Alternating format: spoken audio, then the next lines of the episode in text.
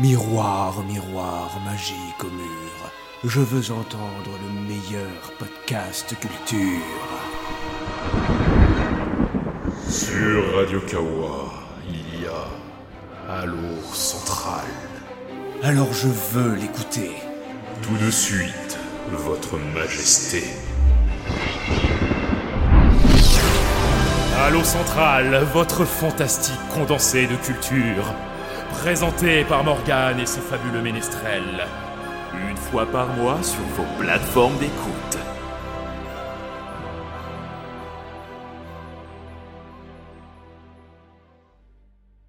Bonjour à tous, bonjour à toutes, bienvenue euh, dans votre podcast préféré, euh, Allo Central, dans ce 130e épisode, dédié ce mois-ci à l'amour. Alors évidemment, comme d'habitude, je ne suis pas seule, je suis bien accompagnée. J'ai quatre personnes avec moi ce mois-ci, en les personnes de Drae, Céline, Tom et TMDJC. Bienvenue à tous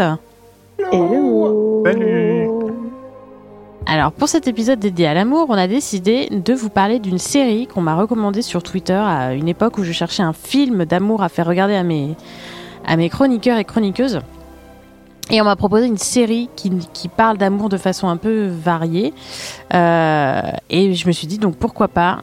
Et on a tous regardé au moins une partie de cette série dont on va vous parler immédiatement. C'est une série qui s'appelle Foodie Love qui est disponible sur Arte TV jusqu'au mois de mai.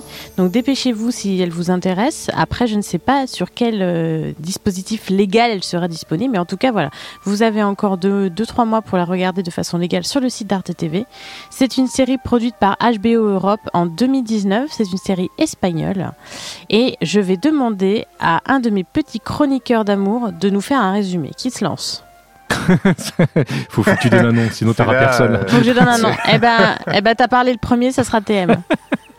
Alors, un résumé.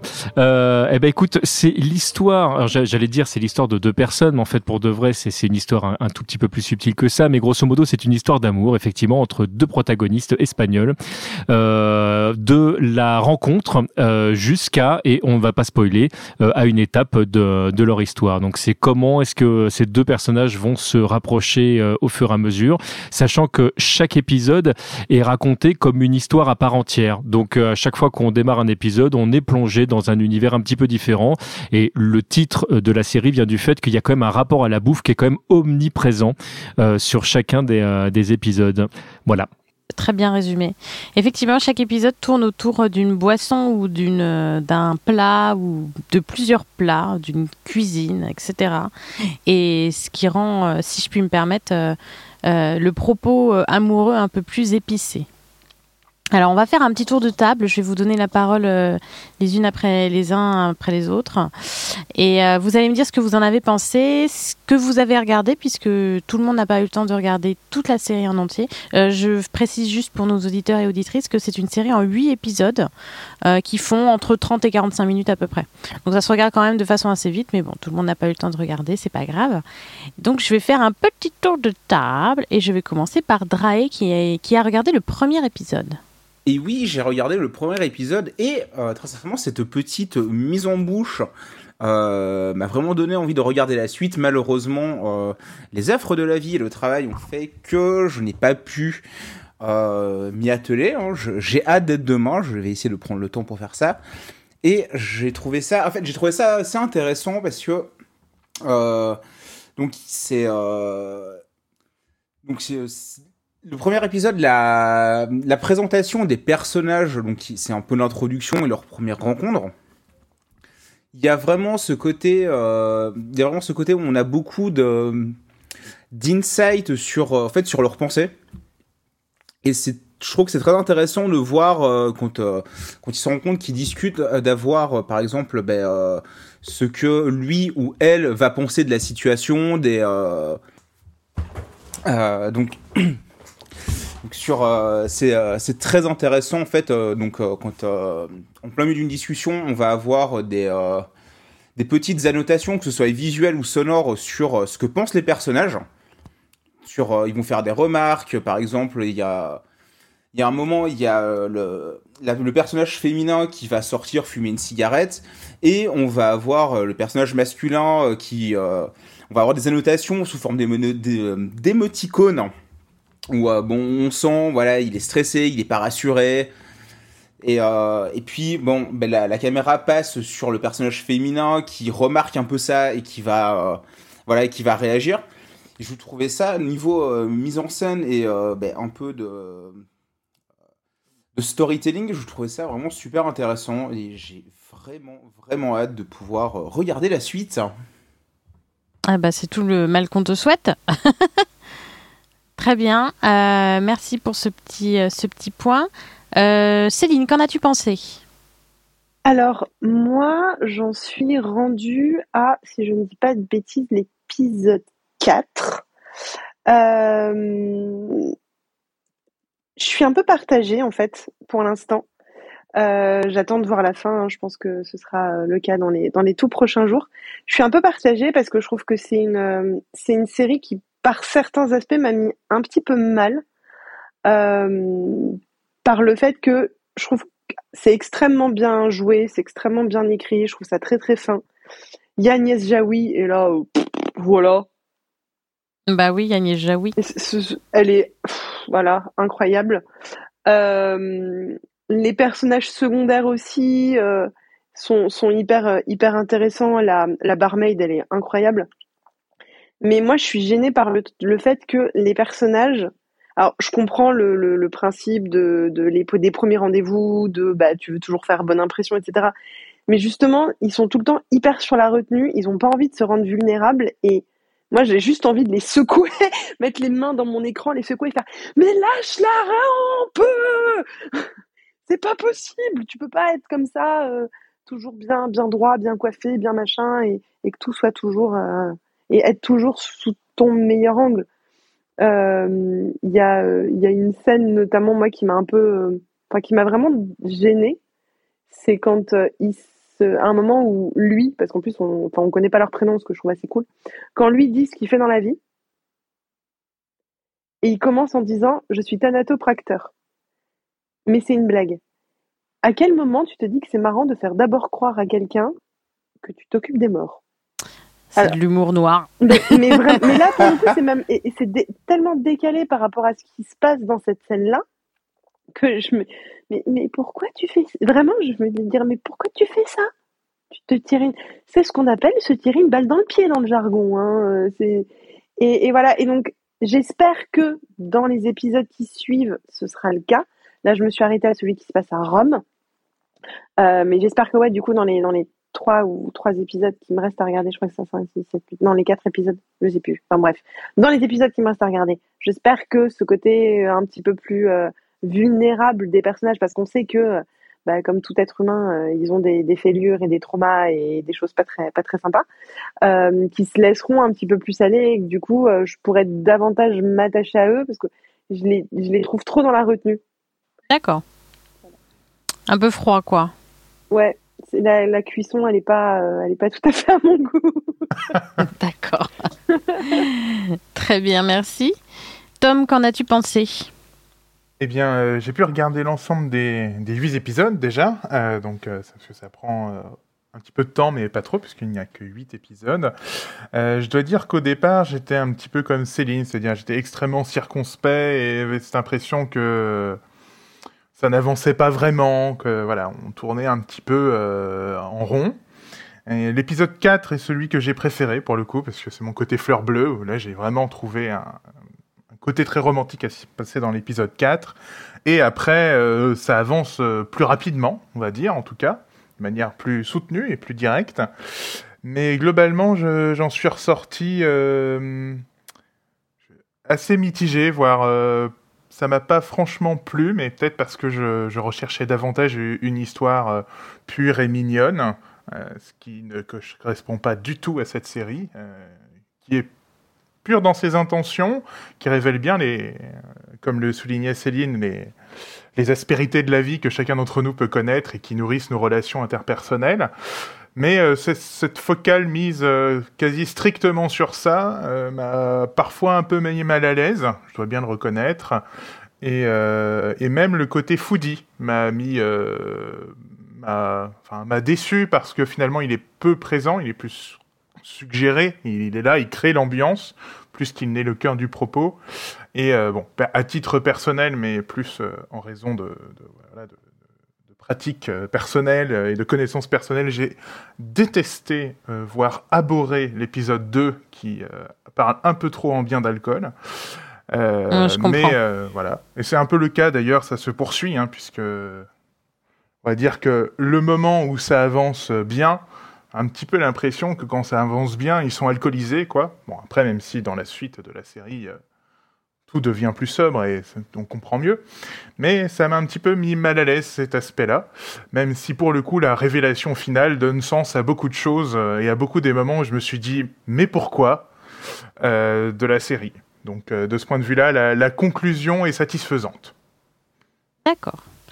Conclusion satisfaisante, mais euh, avis mitigé sur la globalité. C'est ça, c'était assez laborieux euh, pour moi de, de, de, de suivre. Euh, heureusement que les épisodes sont courts en fait, même s'ils m'ont paru longs. Mmh. Et j'ai adoré l'épisode 4. Euh, quand il est arrivé, ça a mis un, un, un, baume à mon cœur de manière assez considérable, mais c'est probablement l'Italie qui a fait ça, même si je n'y suis jamais allé. le pouvoir de Rome. Je pense que le quatrième épisode, c'est l'épisode le plus romantique, effectivement. Mais on aura peut-être l'occasion d'en reparler un petit peu après. Je vais déjà passer la parole à TMDJC euh, qui va nous dire ce qu'il en a pensé. Qui a vu euh, l'ensemble de la série euh, également et qui va arrêter de parler de lui à la troisième personne parce que je trouve ça vraiment désagréable. C'est euh... ma faute, je t'ai introduit comme ça. Mais euh, non, non. Je, alors moi, j'ai vraiment, vraiment beaucoup, beaucoup aimé. Euh, j'ai compris, euh, je pense, euh, tous les commentaires qui ont, qui ont, été faits par par mes pères pour, qui sont passés avant moi. Mais le, moi, ce qui m'a plu, c'est que, alors déjà, je trouve que l'écriture est assez fine des personnages. Il y a plein de moments où moi, je me suis retrouvé dedans parce que, alors moi, je je je suis pas, je suis pas tout neuf, tout neuf dans dans dans, dans la relation, dans le milieu de la drague euh, en général, ce qui fait que j'ai connu plein de, de, choses différentes. Moi, je fais partie d'une génération qui a pas foutu grand chose pour de vrai euh, euh, dans le monde ou pour le ou, ou pour la, les, avancées de, de, certaines causes. Il y a plein de choses qui se sont bousculées euh, depuis. On a évidemment eu MeToo, mais il y a eu il y a eu plein d'autres choses. Et, euh, et c'est une série qui se passe bah, après ça. C'est une série qui se passe euh, à l'ère du numérique. C'est une série qui se passe à, à l'ère d'Instagram. J'en passe et des meilleurs. Et, ce qui fait que il y a plein de choses qui, euh, qui semblent euh, au début de la série être euh, euh, digérées, en fait pas tant que ça, parce que tu te rends compte que que ce soit le personnage masculin ou le personnage féminin, euh, ils sont aussi perdus dans, dans, ce qui est en train de bouger autour de nous, et ça c'est quelque chose, c'est un aspect qui m'a qui m'a beaucoup plu. L'aspect qui se fait sur la retenue, moi c'est quelque chose que j'ai pas mal ressenti. Moi j'ai j'ai été dans, dans ma jeunesse, j'ai eu énormément de, de relations assez courtes et il y a plein de questions que je me posais pas euh, à cette époque-là. Euh, c'est des questions que moi je me pose depuis et, euh, et c'est vrai qu'à certains moments dans, dans une nouvelle relation, je vais être beaucoup plus sur la retenue. Euh, je vais faire beaucoup plus à certains, enfin attention à certains détails que je que je l'aurais fait auparavant. Et ça, moi, c'est un aspect dans lequel je me suis complètement retourné, retrouvé. Pardon. Ça, ça veut pas dire que je suis pas capable de euh, pardon de lâcher la rampe, mais il y a un moment donné où c'est comment tu te positionnes vis-à-vis -vis de l'autre pour que bah déjà pour te montrer dans ton entièreté et dire voilà si je suis en train de te raconter ça je suis pas en train de te, faire un mytho pour pour essayer de, de, coucher avec toi par exemple. Euh, euh, mais mais pour autant tout en respectant la, la personne qui est en face de soi en se respectant soi-même. Enfin je trouve que la relation avec l'autre c'est quand même quelque chose de très très compliqué euh, surtout euh, surtout aujourd'hui. Euh, ça c'est petit conseil euh, que que, j'envoie à la terre entière. L'honnêteté reste quand même l'élément le, plus simple quand même pour pour se présenter. Ça je, ferme cette parenthèse. Et j'ai trouvé, euh, malgré leurs euh, leurs défauts et malgré leurs problèmes, euh, j'ai trouvé que les deux personnages en fait étaient assez vrais dans, ce qu'ils essayaient d'envoyer à l'autre, alors euh, avec de la retenue parce que bah voilà, comme comme euh, Tom le disait juste avant, il y a quand même un twist à la fin et on en apprend un peu plus. Et on comprend plus pourquoi les réactions de tel ou tel personnage. mais avec ce qu'ils sont capables de donner à l'autre, je trouve qu'ils arrivent avec le, plus de simplicité, même si simplicité ne représente pas du tout le fil conducteur de, cette série. Moi, elle m'a plu euh, euh, tout du long. Je comprends les, euh, retenues qu'il peut y avoir autour de l'alcool, et moi, je rajouterais même, parce qu'on parle pas que d'alcool dans cet épisode-là, on parle de drogue en général, mais je pense que le personnage euh, qui, est, qui, est, qui, est, joué par Agnès Jaoui, en fait euh, justement prône le côté euh, lâcher la rampe. Euh, je suis pas certain que ce soit la série qui euh, qui mette en lumière de manière positive l'alcool. Je pense que c'est plus le personnage parce que parce que c'est c'est à travers enfin la, la parole de ce personnage là. Maintenant là où je vais dans ton sens, c'est qu'il n'y a pas c'est pas désamorcé. Donc comme c'est pas désamorcé, on peut imaginer que le discours qui est derrière c'est buvez, vous allez voir, ça va être plus simple. Mais c'est pas comme ça que moi je l'ai compris en tout cas. D'accord.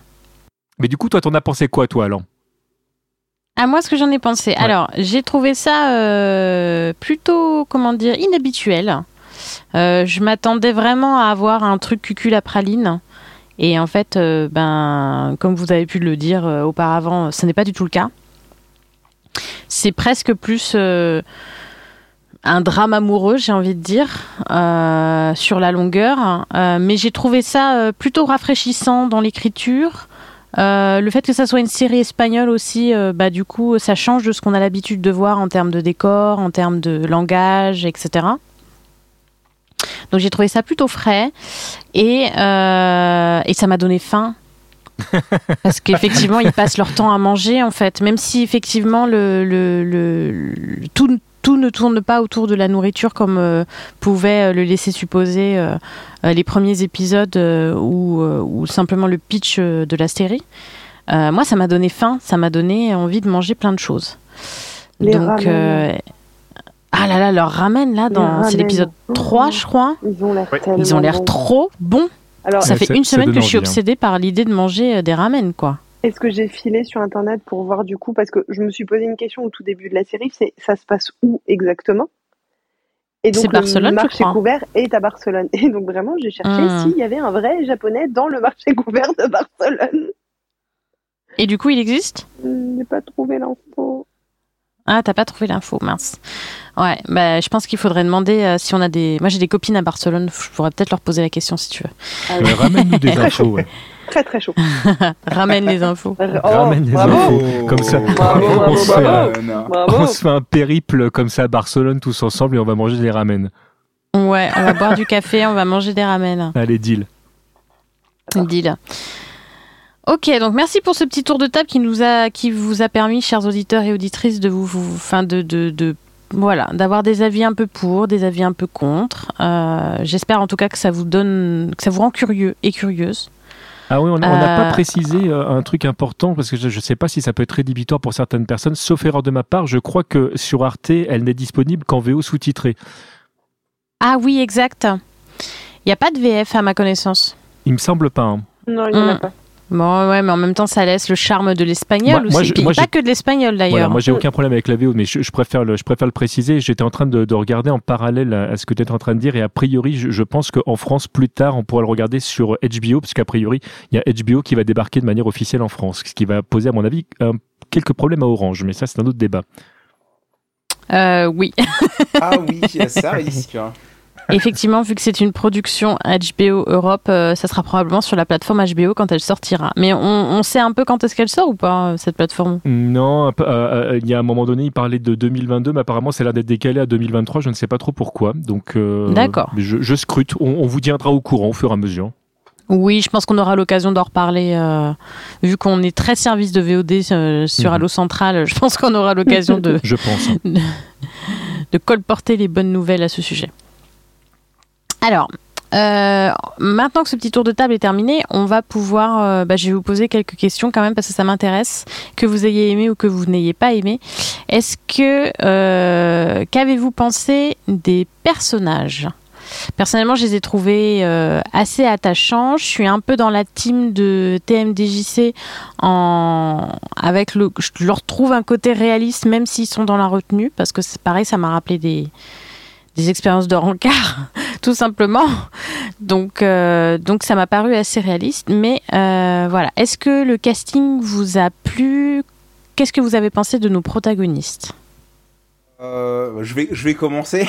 Vas-y, vas-y. Alors, pour les, les deux protagonistes principaux, parce que le premier épisode n'aborde pas trop les personnages secondaires, je les ai trouvés très bien dans leur rôle.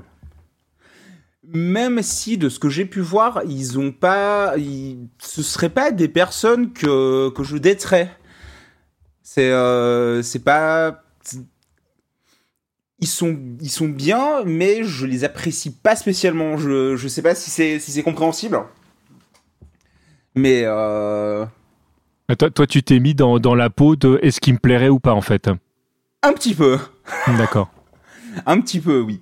Euh, Mais euh, oui, oui, ils sont. euh, Non, non, je les ai trouvés très agréables, même si j'aurais envie de leur mettre des tartes. Hein, euh, on va pas se mentir.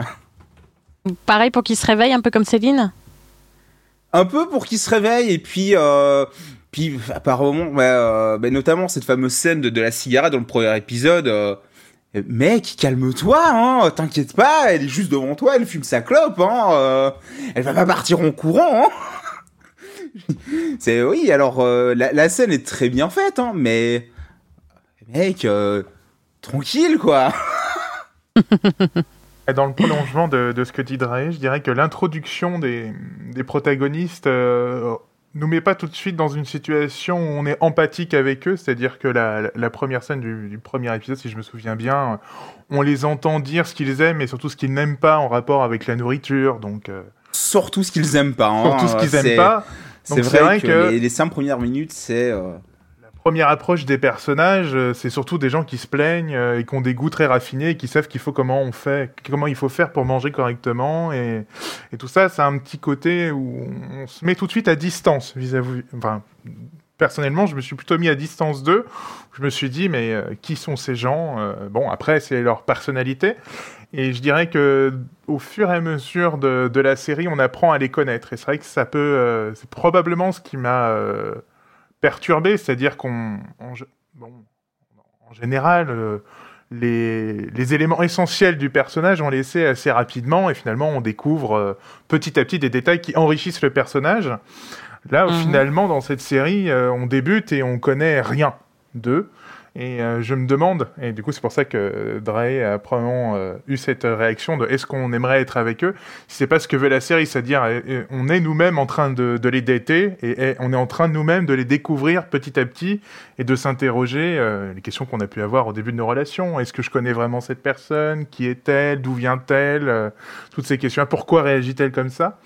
Et c'est vrai que la série nous laisse un petit peu comme ça dans l'incompréhension, mais qui est euh, peut-être aussi ce qui en fait tout le sel qui a pu euh, plaire à TMDJC. Ben, en fait, j'ai envie de, te dire que c'est justement un de ces aspects-là qui m'a plu, moi tel que je déchiffre la scène dont, vous parlez euh, tous les deux, c'est euh, que au départ, tu as de- deux personnes qui parlent chacun de leur côté, euh, euh, tout seuls dans leur chambre. Moi, tel que je le comprends, en fait, ils sont en train de parler euh, via leur, application, une certainement une application de rencontre qui tourne autour de la bouffe, et, et en fait, ils, ils balancent les éléments un petit peu faciles parce que bah ils sont ils sont en mode cash parce qu'ils sont derrière leur téléphone du côté de chez eux tel que font plein de personnes parce qu'aujourd'hui euh, le, numérique est, intrinsèquement lié à la drague euh, et c'est des, des choses qui n'existaient pas auparavant. C'est vrai que le, paradigme a complètement changé euh, par rapport à ça et que quand ils se rencontrent réellement bah là ils, sortent de leur zone de confort et, et c'est là où, où commence cette, cette danse qui va durer plusieurs épisodes où, c'est presque sur la pointe des pieds de comment est-ce qu'on avance vers l'autre alors qu'on voit bien que et l'un et l'autre quelque part ils en ont envie même si euh, bah voilà ils ont vécu l'histoire qu'ils ont vécue et que on, ça nous on ne le sait qu'à la fin eux ils connaissent leur histoire et on comprend mieux au fur et à mesure d'eux. Mais c'est vrai que quand tu rencontres quelqu'un de, de de nouveau euh, tu vas savoir plein de trucs. Tu vas savoir que la personne aime la lecture le cheval euh, le euh, la piscine euh, les, les promenades en forêt j'en passais des meilleurs. Mais tu sais rien de sa vie pour de vrai. Et, euh, et, ça tout- toute cette partie là tu ne l'apprends que si jamais tu décides d'aller un peu plus loin que, que l'écran et, et d'être capable de- d'accepter bah, que l'autre c'est pas toi. Et c'est et c'est vrai que euh, on, on est dans, dans un monde qui est vraiment changeant je le disais tout à l'heure mais c'est quelque chose moi qui m'a profondément marqué euh, ces derniers temps et on a on a la relation entre les gens je trouve a pas mal changé euh, quand même et c'est ni bien ni pas bien hein. c'est juste factuellement euh, on ne se rencontre plus comme on le faisait auparavant il y avait peut-être probablement quelque chose de plus simple avant mais il y avait certainement pour toute une tout un pan de la population quelque chose de, de, moins sécurisant. Donc certainement que ces choses-là vont se régler au fur et à mesure euh, de, de l'avancée. Mais comme bien souvent, l'être humain fait souvent euh, 10 pas en avant pour en faire 9 pas en arrière. On va garder du entre les deux qu'il a fait un pas et ça c'est déjà pas mal. Joliment dit. ah, joliment dit oui. Et toi, Céline, un avis sur le casting? Alors, euh, je pense que je daterai les deux. Euh, Tant qu'à faire. pour, des, pour des raisons très différentes. Euh, mais, mais surtout lui, moi, il y a un truc, à chaque fois, il y a des moments où il la regarde et je suis genre, oh quand même, il est trop chou, quoi. Enfin, vraiment. Et, euh, et, et je trouve, je trouve ça. euh, le, le, il a plein de passages où il panique. Là, vous parliez tout à l'heure quand elle parfumée ou quand il est à Rome, qui lui envoie plein de messages, alors qu'en fait, elle, elle est au bout de sa vie. Elle a une grippe monumentale. Elle est dans son canapé. C'est limite, elle est pas en train de, de lâcher complètement la, les, trucs. Elle a des mouchoirs partout. Elle prend des, on ne sait même pas quel genre de médoc euh, pour essayer d'avoir un semblant de d'existence. Et lui, il lui envoie plein de messages, ouais, tu veux pas me parler, oh là là, mais je pense à toi, non, non. C'est mi-gênant, mi-super mignon. J'ai décidé d'être plutôt du parti du super mignon. Euh, visiblement, elle aussi, vu sa réaction, euh, vu ce qu'elle fait euh, après. Mais, mais ouais, moi, j'aime bien ce. enfin, surtout, désolé, c'est un peu, fouillis. Surtout, ce que je trouve intéressant, c'est que ça a été tourné avant la pandémie. Donc, forcément, la relation, la création de cette nouvelle relation-là, elle se fait complètement différemment de comment ça se fait maintenant. C'est vrai. C'est vrai. Même si effectivement les applis de dating, bon, bah, ça, ça existe euh, depuis, depuis longtemps et c'est un, un vecteur de rencontre hyper important. Mais il y a aujourd'hui, il y a une, euh, il y a toujours une espèce de, de fragilité, d'enjeu comme ça entre eux, un peu en permanence, qu'on a peut-être perdu un peu aujourd'hui parce que bah forcément, si t'es invité à boire un café, il faut d'abord montrer ton passe. Ça casse un peu la dynamique de je rentre, je vois le, la personne, je m'assieds en face de lui et je commande un café. Euh, et euh, et voilà, moi, je, euh, j'avais, j'ai dit à un moment tout à l'heure sur, sur Discord que ça me mettait un somme un peu, un peu important. Parce à titre perso, moi, j'ai plus cette innocence-là et, euh, et ça m'a rendu triste, en fait, de, de, les, de voir cette création de relation, de voir comment ça se passe entre eux, etc. Et encore une fois, moi, les regards qu'ils lui jettent, moi, à chaque fois, je fonds, quoi. J'ai envie de, j'ai envie d'être comme ça, genre. Je C'est soupire. vrai qu'il il fait des regards parfois. euh, C'est tellement beau, quoi. On sent que lui, il est déjà à fond. Lui, il est à fond de cinquième, elle a même pas encore démarré. Donc, euh, c'est hyper mignon. Et, euh, et, tout à l'heure, je disais, j'ai envie de les secouer tous les deux. J'ai quand même plus envie de la secouer elle et lui faire Oh, tu peux le regarder là? Tu peux voir comment il te, comment il te regarde? Il n'est pas très malin, il n'est pas très euh, subtil, il est euh, un peu malade, enfin, très maladroit, euh, très, très beaucoup maladroit euh, dans, dans certaines de ses façons de parler ou de s'exprimer, etc. Mais c'est parce que justement, il, il a tellement envie de faire les choses bien que voilà. Et j'ai presque, presque envie de l'excuser. Hmm. Le coup de la sieste. Je suis assez d'accord avec toi. Le, je, rajouterais en plus que les, moments vraiment qui, sont un peu compliqués, c'est parce que euh, pour, des raisons à chaque fois euh, qui s'expliquent, elle le laisse quand même dans, un silence total, ce qui fait que oui, il lui envoie des messages, mais en fait ils ont passé leur temps à communiquer constamment et tout d'un coup c'est le vide total, il a plus du tout de messages. Je peux concevoir qu'il s'inquiète. hein. Et puis la nature détestant le vide. Et je trouve que les, les acteurs, donc elle, elle s'appelle euh, Laia Costa, lui s'appelle Guillermo Pfennig. Mm. Je trouve qu'il y a une vraie alchimie entre les deux. Ouais. Qui passe Ouais. très bien et qui rend le couple très crédible. Ouais, ça fonctionne Oui, sur- sur- surtout bien. que. Pardon, excuse-moi, je t'ai coupé. Non, non, je t'en prie, je t'en prie. Je, je disais surtout qu'il y a, sans, sans en dire trop, euh, il y a des scènes de nu à un moment donné, particulièrement dans un épisode, et, euh, et je trouve que c'est toujours euh, très délicat, euh, surtout quand tu parles d'amour en fait, euh, de tourner ces scènes-là, pas parce que euh, la nudité peut poser problème. Moi, je fais partie des, des, des gens à qui ça, ça, ça, ne pose aucun problème, mais c'est juste que on a tellement peu l'habitude de le voir parce que euh, aujourd'hui encore dans le monde, on préfère montrer des gens qui se font égorger ou qui prennent des balles dans la tête plutôt que de personnes qui s'aiment. Je, ferme ma parenthèse. Donc, comme on n'a pas l'habitude de le voir, c'est pas souvent très bien tourné. Et là, j'ai trouvé que c'était vraiment très très bien fait parce que ça te donne assez pour comprendre l'alchimie qu'il peut y avoir entre les corps, euh, sans sombrer dans, la pornographie et en offrant une scène de, bagarre de bouffe qui est vraiment que je trouvais très naturelle. Donc moi, c'est un des aspects qui m'a beaucoup plu et, pour aller dans, dans ton sens, euh, Lux, je trouve qu'il y a vraiment une véritable alchimie entre les deux acteurs.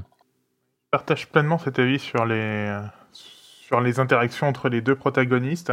Mais euh, par contraste, pour le coup, euh, j'ai été globalement très déçu par euh, les personnages secondaires. C'est-à-dire, il y a quelques personnages secondaires euh, qu'on retient, notamment l'épisode 2, évidemment. mais il y, a, y en a quelques-uns, ils sont tous introduits au début, et notamment vers la fin, il y a un couple, pour un d'entre eux, il va connaître un accident, mais du coup, on n'est pas du tout investi de, ces scènes-là, un, petit peu, parce que c'est ils sont introduits. Il y a l'accident, mais il n'y a pas de, suite finalement, ou très peu, et on se centre pas sur eux. Du coup, j'ai eu l'impression que pour certains personnages secondaires, ils étaient là euh, en plus, mais qui ne servaient pas à grand chose. Le seul moment où euh, personnages secondaires ont eu du sens pour moi, c'est vraiment l'épisode 2 autour, euh, autour de l'alcool, pour le coup, où là, vraiment, il y a, y a quelque chose, il est construit, euh, elle revient, euh, voilà, l'épisode est ponctué de ces interactions avec ces autres personnages, ce qui n'est pas du tout le cas dans les autres épisodes, où on nous en a introduit quelques-uns qui n'ont, de mon point de vue, servi à rien. Où j'aurais préféré qu'on se centre encore plus finalement sur les protagonistes pour continuer d'avancer plutôt que d'essayer de me distraire avec une histoire qui finalement n'a pas eu d'impact si conséquent que ça, en tout cas de, de mon point de vue. Mmh. Mmh. Est-ce qu'il y a un moment dans la série, une scène, un épisode qui vous a marqué en particulier? Alors ça va être compliqué pour les personnes qui n'ont pas vu la série en entier, mais... Euh... Dry, par exemple, toi tu nous as parlé de la scène des emojis qui t'a beaucoup marqué. Ouais, elle m'a, ben oui, cette scène-là, elle m'a, elle m'a vraiment beaucoup marqué, mais c'est euh, notamment, alors pas pour, euh, pas du tout pour des raisons narratives, mais juste des, euh, juste pour en fait pour la mise en scène. C'est où c'était vraiment un petit peu le, le point culminant de tout cet habillage qu'il y avait autour, et c'est quelque chose que que j'aime beaucoup. Hein. un de mes films préférés étant Scott Pilgrim, qui abuse beaucoup un petit peu de ces petits inserts visuels à gauche à droite pour juste pour ajouter une touche d'ambiance. Ah, j'avais pas remarqué. Ben moi. ah, c'est pas sympa de se moquer. Mais euh, donc euh, et cette scène-là et alors donc euh, et la, scène en elle-même est vraiment très bien, mais c'est en tout cas sur le premier épisode, c'est vraiment cette scène-là qui qui m'a un peu, enfin qui, qui m'est vraiment resté dans dans l'esprit. Et, et, cette scène, elle, est très bien, même si Bon, même si des tartes sont un peu perdues sur le moment, mais. mais voilà. Ok. Céline, un moment marquant euh, qui t'a particulièrement plu ou qui t'a mis particulièrement mal à l'aise, je ne sais pas, euh, dans la série? Alors, euh, il y en a quelques-uns. Je vais essayer d'en sélectionner qu'un seul. Il y a un truc dans l'épisode. Alors, j'aurais pu dire Agnès Jaoui, hein, parce que bon, très clairement, euh, je trouve que le, le personnage, ce qu'elle apporte et tout, c'est hyper intéressant. Oserais-je dire que je, je, je, me dis que je, je serai peut-être à sa place dans quelques années, peut-être? Mais c'est pas de ça dont je vais parler. Moi, je vais parler de la mathématicienne française à Rome. c'est marrant, je t'imaginais bien dire ça. parce que, non mais, en fait, c'est parce qu'il y a un truc dont on a pas, pas beaucoup parlé, je trouve, c'est la, la, photographie. Je trouve que les plans sont hyper bien construits. Et le, mais... sans spoiler, sans raconter trop de l'histoire, mais il y a une scène, ils sont au resto. Il se lève parce qu'il veut, il veut envoyer un vocal à elle qui est malade et au fond de son lit. Elle le ah, déjà, déjà il écoute, il écoute le vocal et il se rend compte que c'est important, donc euh, déjà il se lève pour pour pas que mmh. les gens entendent. Voilà. Et, il veut être avec elle. Il se lève, elle le regarde passer elle le voit sortir du resto. Et t'as un plan où en fait il est dehors du resto en train de l'appeler. Et tu la vois, elle, donc une rousse flamboyante magnifique, qui est assise dans le resto avec les gens autour d'elle qui, discutent entre eux, etc. Et elle qui regarde droit devant elle et qui genre comprend que alors que visiblement il y a une petite histoire entre eux et dans le passé il s'est passé des choses peut-être pas hyper euh, hyper elle a peut-être pas le cul tout à fait propre mais euh, mais elle comprend que elle aurait elle avait peut-être une chance mais qu'en fait pas du tout et je trouve que la façon de montrer sa désillusion à elle alors que lui de son côté il est en mode je suis un ado euh, la meuf dont je suis euh, sur qui je croche à mort en fait, m'a enfin répondu à mes 853 notes vocales et mes 15 SMS et mes euh, 23 photos de burrata. Et donc, je vais lui parler parce que c'est hyper important. Et elle, qui fait partie de son passé, elle est vraiment dans le passé et elle, euh, on la laisse de côté. Il la regarde même pas, en fait. Bah oui, parce que après il la reverra plus, ouais. Il, et il la calcule plus du tout, quoi. Bon, elle, après, elle va s'occuper avec quelqu'un d'autre, n'est-ce pas? Parce que bon, faut pas déconner. Mais, euh, mais je- je trouve que ce, je trouve que cette scène, moi, vraiment, elle m'a, elle m'a fumé. J'étais, j'ai trouvé ça hyper, hyper fin, hyper intelligent. Il y a aucune parole, mais ça dit plein de choses. Surtout qu'elle Et- elle, elle le voit arriver parce que euh, euh, elle lui demande si elle est avec quelqu'un en ce moment. Il lui répond Mm. ben, en ce moment je suis avec toi. Elle fait non non t'es pas avec moi en ce moment-là. Et euh, elle le sait, elle, elle voit le truc arriver. En Ouais. plus c'est ça qui est, qui est dingue. Et elle, dès le début de la conversation téléphonique, avant même qu'il se lève, elle, les le regard qu'elle lui porte euh, Mm. dans cette scène effectivement est, est très très bien écrite je trouve. Cocorico, le directeur de la photo, est un Français. Voilà.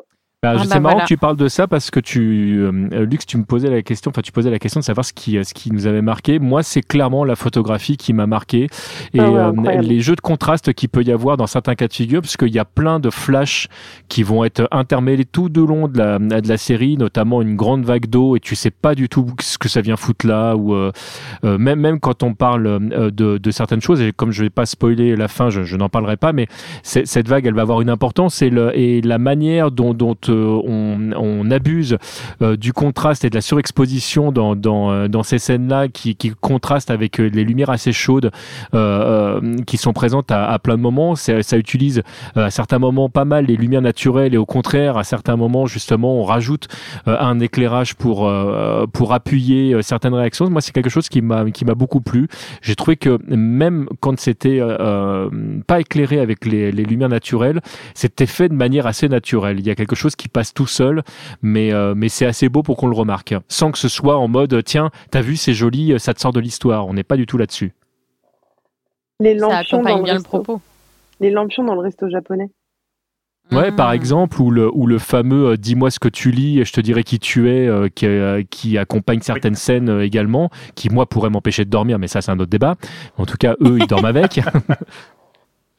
Euh, Tom, un moment marquant particulièrement?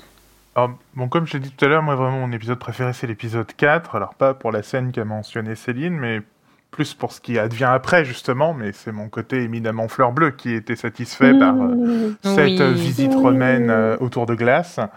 Euh, je dois dire que je ne connais pas Rome et j'ai eu l'impression de connaître Rome, même si pas du tout. Mais comme le souligne aussi TMDJC, euh, c'est euh, Rome est filmé. On voit Rome, euh, on voit Rome à travers ses yeux à lui, mais on voit Rome, on distingue Rome. En tout cas, c'est l'image que j'ai de Rome, certainement très fantasmée de ce qu'est Rome en réalité, mais enfin, en tous les cas, ça m'a vraiment donné envie d'aller voir euh, Rome et, Et voir, l'Italie voir en ses yeux à général. D'ailleurs, parce que c'est elle qui nous accompagne finalement. C'est vrai, Mm. c'est vrai qu'elle nous accompagne à distance. Donc c'est- c'est voilà, c'est vraiment l'épisode qui m'a le plus marqué euh, positivement. En tout cas, c'est celui que je retiens. Euh, c'est celui dont je parle à tout le monde. Il faut regarder l'épisode 4. Bon, comme j'ai moins accroché euh, au reste, je dis il faut tenir jusqu'à l'épisode 4, après tout va bien se passer. Mais voilà, c'est plus euh, mon rapport à la, à la série qui, voilà, moi c'est là où je me suis dit ah, enfin, euh, mon côté midinette a été parfaitement, euh, parfaitement satisfait. Bon, après, ça dure pas trop, mais bon, c'est en tout cas pas de cette manière-là. On revient plus au fil de l'histoire tel qu'il est, mais vraiment l'épisode 4 c'est celui que je retiens euh, pleinement, que je peux re-regarder tout seul, probablement. euh, indépendamment du reste de la série, c'est que l'épisode 4 que je peux regarder euh, de nouveau sans, sans difficulté. Ouais, il peut même se regarder. euh, je pense que même sans regarder la série, les épisodes peuvent être assez indépendants les uns Mm. des autres finalement. Oui, oui, oui. Tu parles juste du principe que ce sont deux personnes qui viennent de se rencontrer. Et puis euh, tu peux presque regarder l'épisode 4 tout seul. Je sais pas, je sais pas. Ouais, si, faudrait, tester la théorie avec quelqu'un qui n'a pas vu la série. Il y a peut-être juste l'épisode 8 qui peut pas trop se regarder tout seul. Non, Et le en- dernier épisode, il vaut mieux avoir vu la- le début. hein. Ouais, que Ouais, et après, il encore. raconte quelque chose euh, si on considère vraiment en, en un court maître. Enfin, Oui, ce que j'allais dire? Et ça, encore, parce que c'est l'épisode le plus long, parce qu'on on, l'a pas dit, mais les épisodes durent entre 35 et 40 minutes. euh, Il y a que le dernier épisode qui est, un- qui chouïa plus long. Euh, c'est du coup, euh, même le dernier épisode, en fait, pour de vrai, il peut être vu comme un court métrage. Si vraiment tu le prends tel quel, il y a assez d'éléments pour que tu comprennes qui sont ces deux personnages. Bon bah voilà, chers auditeurs et chères auditrices, si vous voulez prendre les épisodes de façon indépendante, visiblement c'est possible. Moi l'épisode qui m'a marqué, euh, enfin qui, qui m'a le plus plu, c'est l'épisode, euh, je crois que c'est l'épisode 6 où justement il y a cette euh, bataille de nourriture euh, dont on a parlé tout à l'heure et qui est très belle et qui a dû être très fun à tourner aussi. Et c'est un épisode, c'est un épisode très intime en fait. Et Ouais, j'ai ça, trouvé ouais. que il y a les angoisses de l'un et de l'autre. Euh, euh, Il y a des moments euh, très, euh, très, bah, c'est le, enfin, sans en dire trop, mais c'est le premier matin en fait. Donc euh, ça va de euh, la mauvaise haleine à euh, est-ce que tu restes, est-ce que tu pars, est-ce que tu as envie que je reste. Est-ce que tu as envie que je parte? Est-ce que tu as, est-ce que t'as envie que je parte? Voilà, c'est euh, et j'ai trouvé que c'était l'épisode le plus c'est pas le plus romantique mais c'est le plus intime et qui parle le plus de l'intimité qu'il peut y avoir entre deux personnes qui viennent de se rencontrer. Et c'est un épisode qui m'a qui m'a beaucoup marqué et qui m'a qui m'a beaucoup plu. Ouais, c'est là où je l'ai trouvé c'est très intelligent cet épisode, c'est que ça parle de sexe tout du long et, euh, et pour autant en fait le, le sexe en lui-même n'est qu'une toute petite partie de, de l'épisode parce que c'est vraiment comme tu le disais en fait l'intimité des personnages qui est mis euh, qui est mis en lumière. euh, beaucoup plus que le reste même même si euh, euh, j'ai trouvé que les, justement les scènes de sexe étaient très bien réalisées mais ça aussi c'est très personnel Ouais, ça passe bien. Ça passe bien. Un mot de la fin sur Foodie Love? Regardez l'épisode 4. Regardez l'épisode 4. OK. Mangez-en. Moi, moi, je conseille toute la série, hein, pour de vrai. Enfin, moi, moi, elle m'a plu du début jusqu'à la fin. Si, euh, si vous êtes curieux ou curieuse le, euh, et que vous n'êtes pas réfractaire euh, à la VO, franchement, lancez-vous. Ah, Ça change quoi. Ça fait plaisir d'entendre de l'espagnol, c'est vrai. Ouais, c'est vrai, c'est vrai. Ça donne tout de suite un. un... Ça, ça change de l'anglais et du français. Ça me rappelle quand j'avais vu Dark, qui est une série allemande. Et bah, tout de suite, l'ambiance est différente en fait. Bah, là, c'est pareil, ça apporte une. Un, j'allais dire un exotisme. Alors, euh, c'est pas très exotique l'espagnol, mais vous voyez ce que je veux dire en fait. Ça, ça change de l'anglais et du français, quoi. C'est c'est pas une langue qu'on a souvent l'habitude euh, d'entendre, en tout cas dans la, dans la fiction euh, filmique. Parce Mm. qu'après, au niveau euh, tout ce qui est musical, euh, évidemment, ça, on, est, euh, on en entend beaucoup plus. Mais c'est vrai qu'au final, maintenant, tout ce qui est série, film, euh, ça va être bon, f- français, en- anglais, parce que, bon, ben, évidemment, tout ce qui est. euh, tout ce qui vient des États-Unis et du Royaume-Uni. Et, euh, ben, est un petit peu dominant euh, pour les Ouais, il y en personnes a une qui tripotée, regardent euh, qui regardent des animés ben, beaucoup le japonais. Et c'est vrai qu'au final eh ben euh, pour les, les, les autres langues sont très très peu présentes au final dans le dans le paysage audiovisuel. C'est vrai. et ça fait très plaisir. C'est vrai que ça c'est un peu rafraîchissant même si ça fait euh, 15 ans que je n'ai pas eu un cours d'espagnol ça fait euh, ça, fait plaisir à entendre un petit peu de changement Je suis, je suis, Ah. euh, je suis, je suis très, très intéressé par ce que vous êtes en train de dire et, et à la fois très surpris parce que le, le consommant énormément de, de, de films espagnols, euh, notamment en fait ils ont, ils ont un cinéma d'horreur qui est, qui, est, euh, qui est vraiment pas mal et euh, un, un cinéma de genre que j'aime beaucoup également. Puis ils ont quelques comédies qui me plaisent bien aussi. Donc c'est vrai que enfin le- le- l'espagnol est une langue que j'en- que j'entends assez régulièrement. Là, j'ai- moi j'ai plus été effectivement euh, chatouillé par l'allemand de Dark dont tu parlais tout à l'heure, Lux, où, où là moi je regarde assez peu de séries allemandes. J'en ai regardé quelques-unes ces, ces derniers temps où là, j'ai vraiment eu l'impression d'entendre quelque chose que j'avais pas l'habitude d'entendre. Et puis, depuis maintenant une toute petite dizaine d'années, on a de plus en plus de, séries et de, films coréens.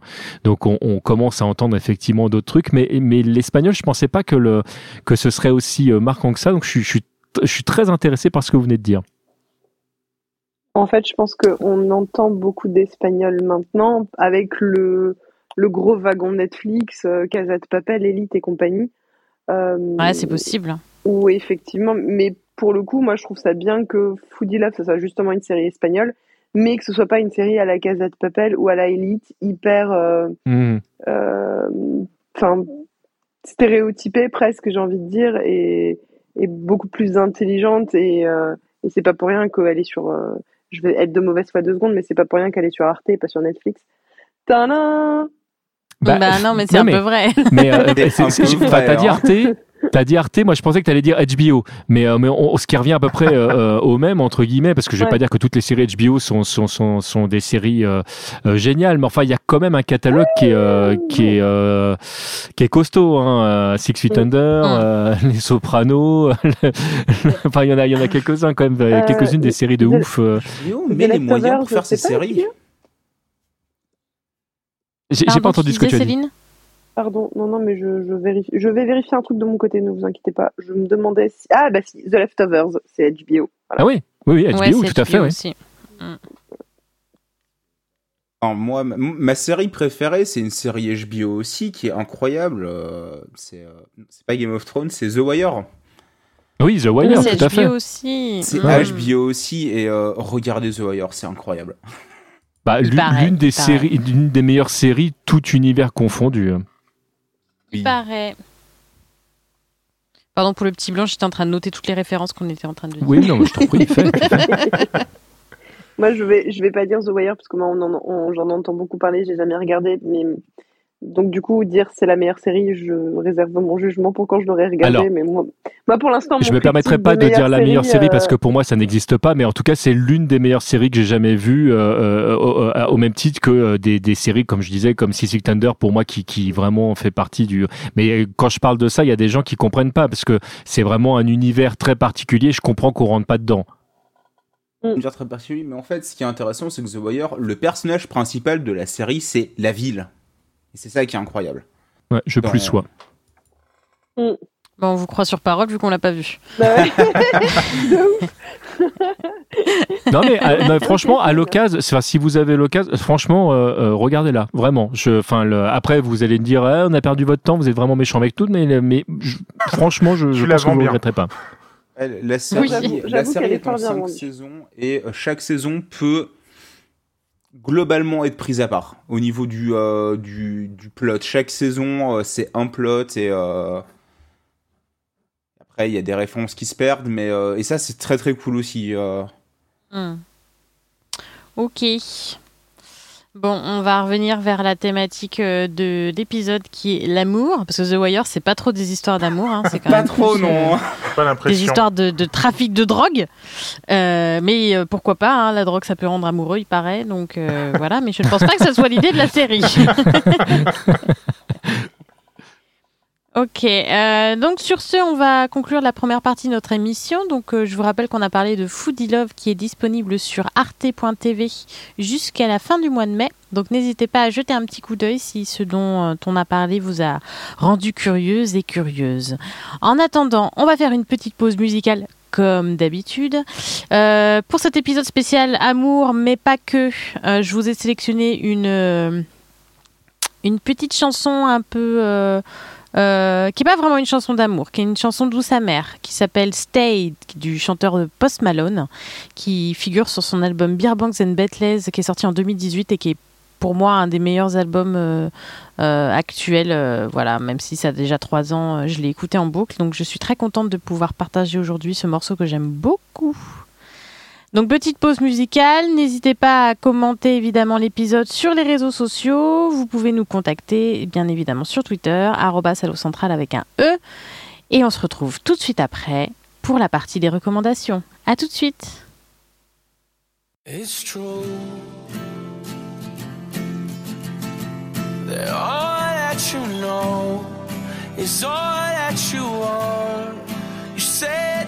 It's all that you want and more. Fuck off and pour another drink. Tell me what you think. You know that I'm too drunk to talk right now. You put your cigarette out on my face, so beautiful. Please, woman, don't break your back for me. I'll put you out of your misery. Tell me that it's all okay. I've been waiting on this all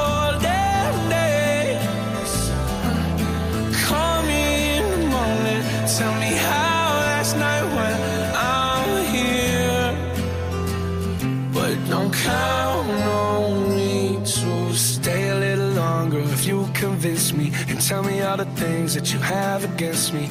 Every time we make up, the truth is fading. Everybody's blind when the view's amazing. Damn, who are we right now? Can we have a little conversation? Figure it out with no intoxication. We carry on. What is our motivation? We're never wrong. How the hell we gonna make it? Maybe we're used to this. Tell me what are we to do? It's like we only play to lose. Chase the pain with an excuse. I love that shit and so do you. But don't break your back for me. I'll put you out of your misery.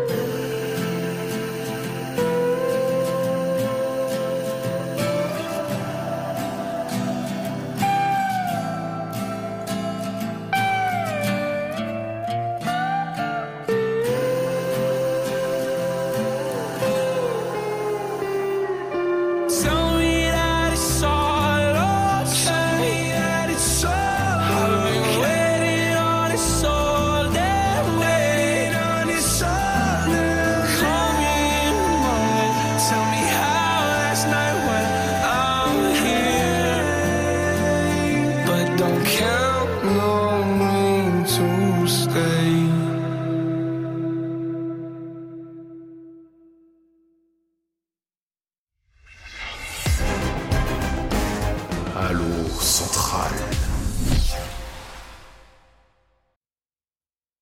De retour dans ce 130e épisode de votre podcast favori, Allo Central. Oui, je sais, à chaque fois je m'avance, je dis qu'on est votre podcast favori, mais en même temps on est tellement mignon. Comment, comment ne pas nous aimer? Franchement, hein? Franchement, je vous le demande.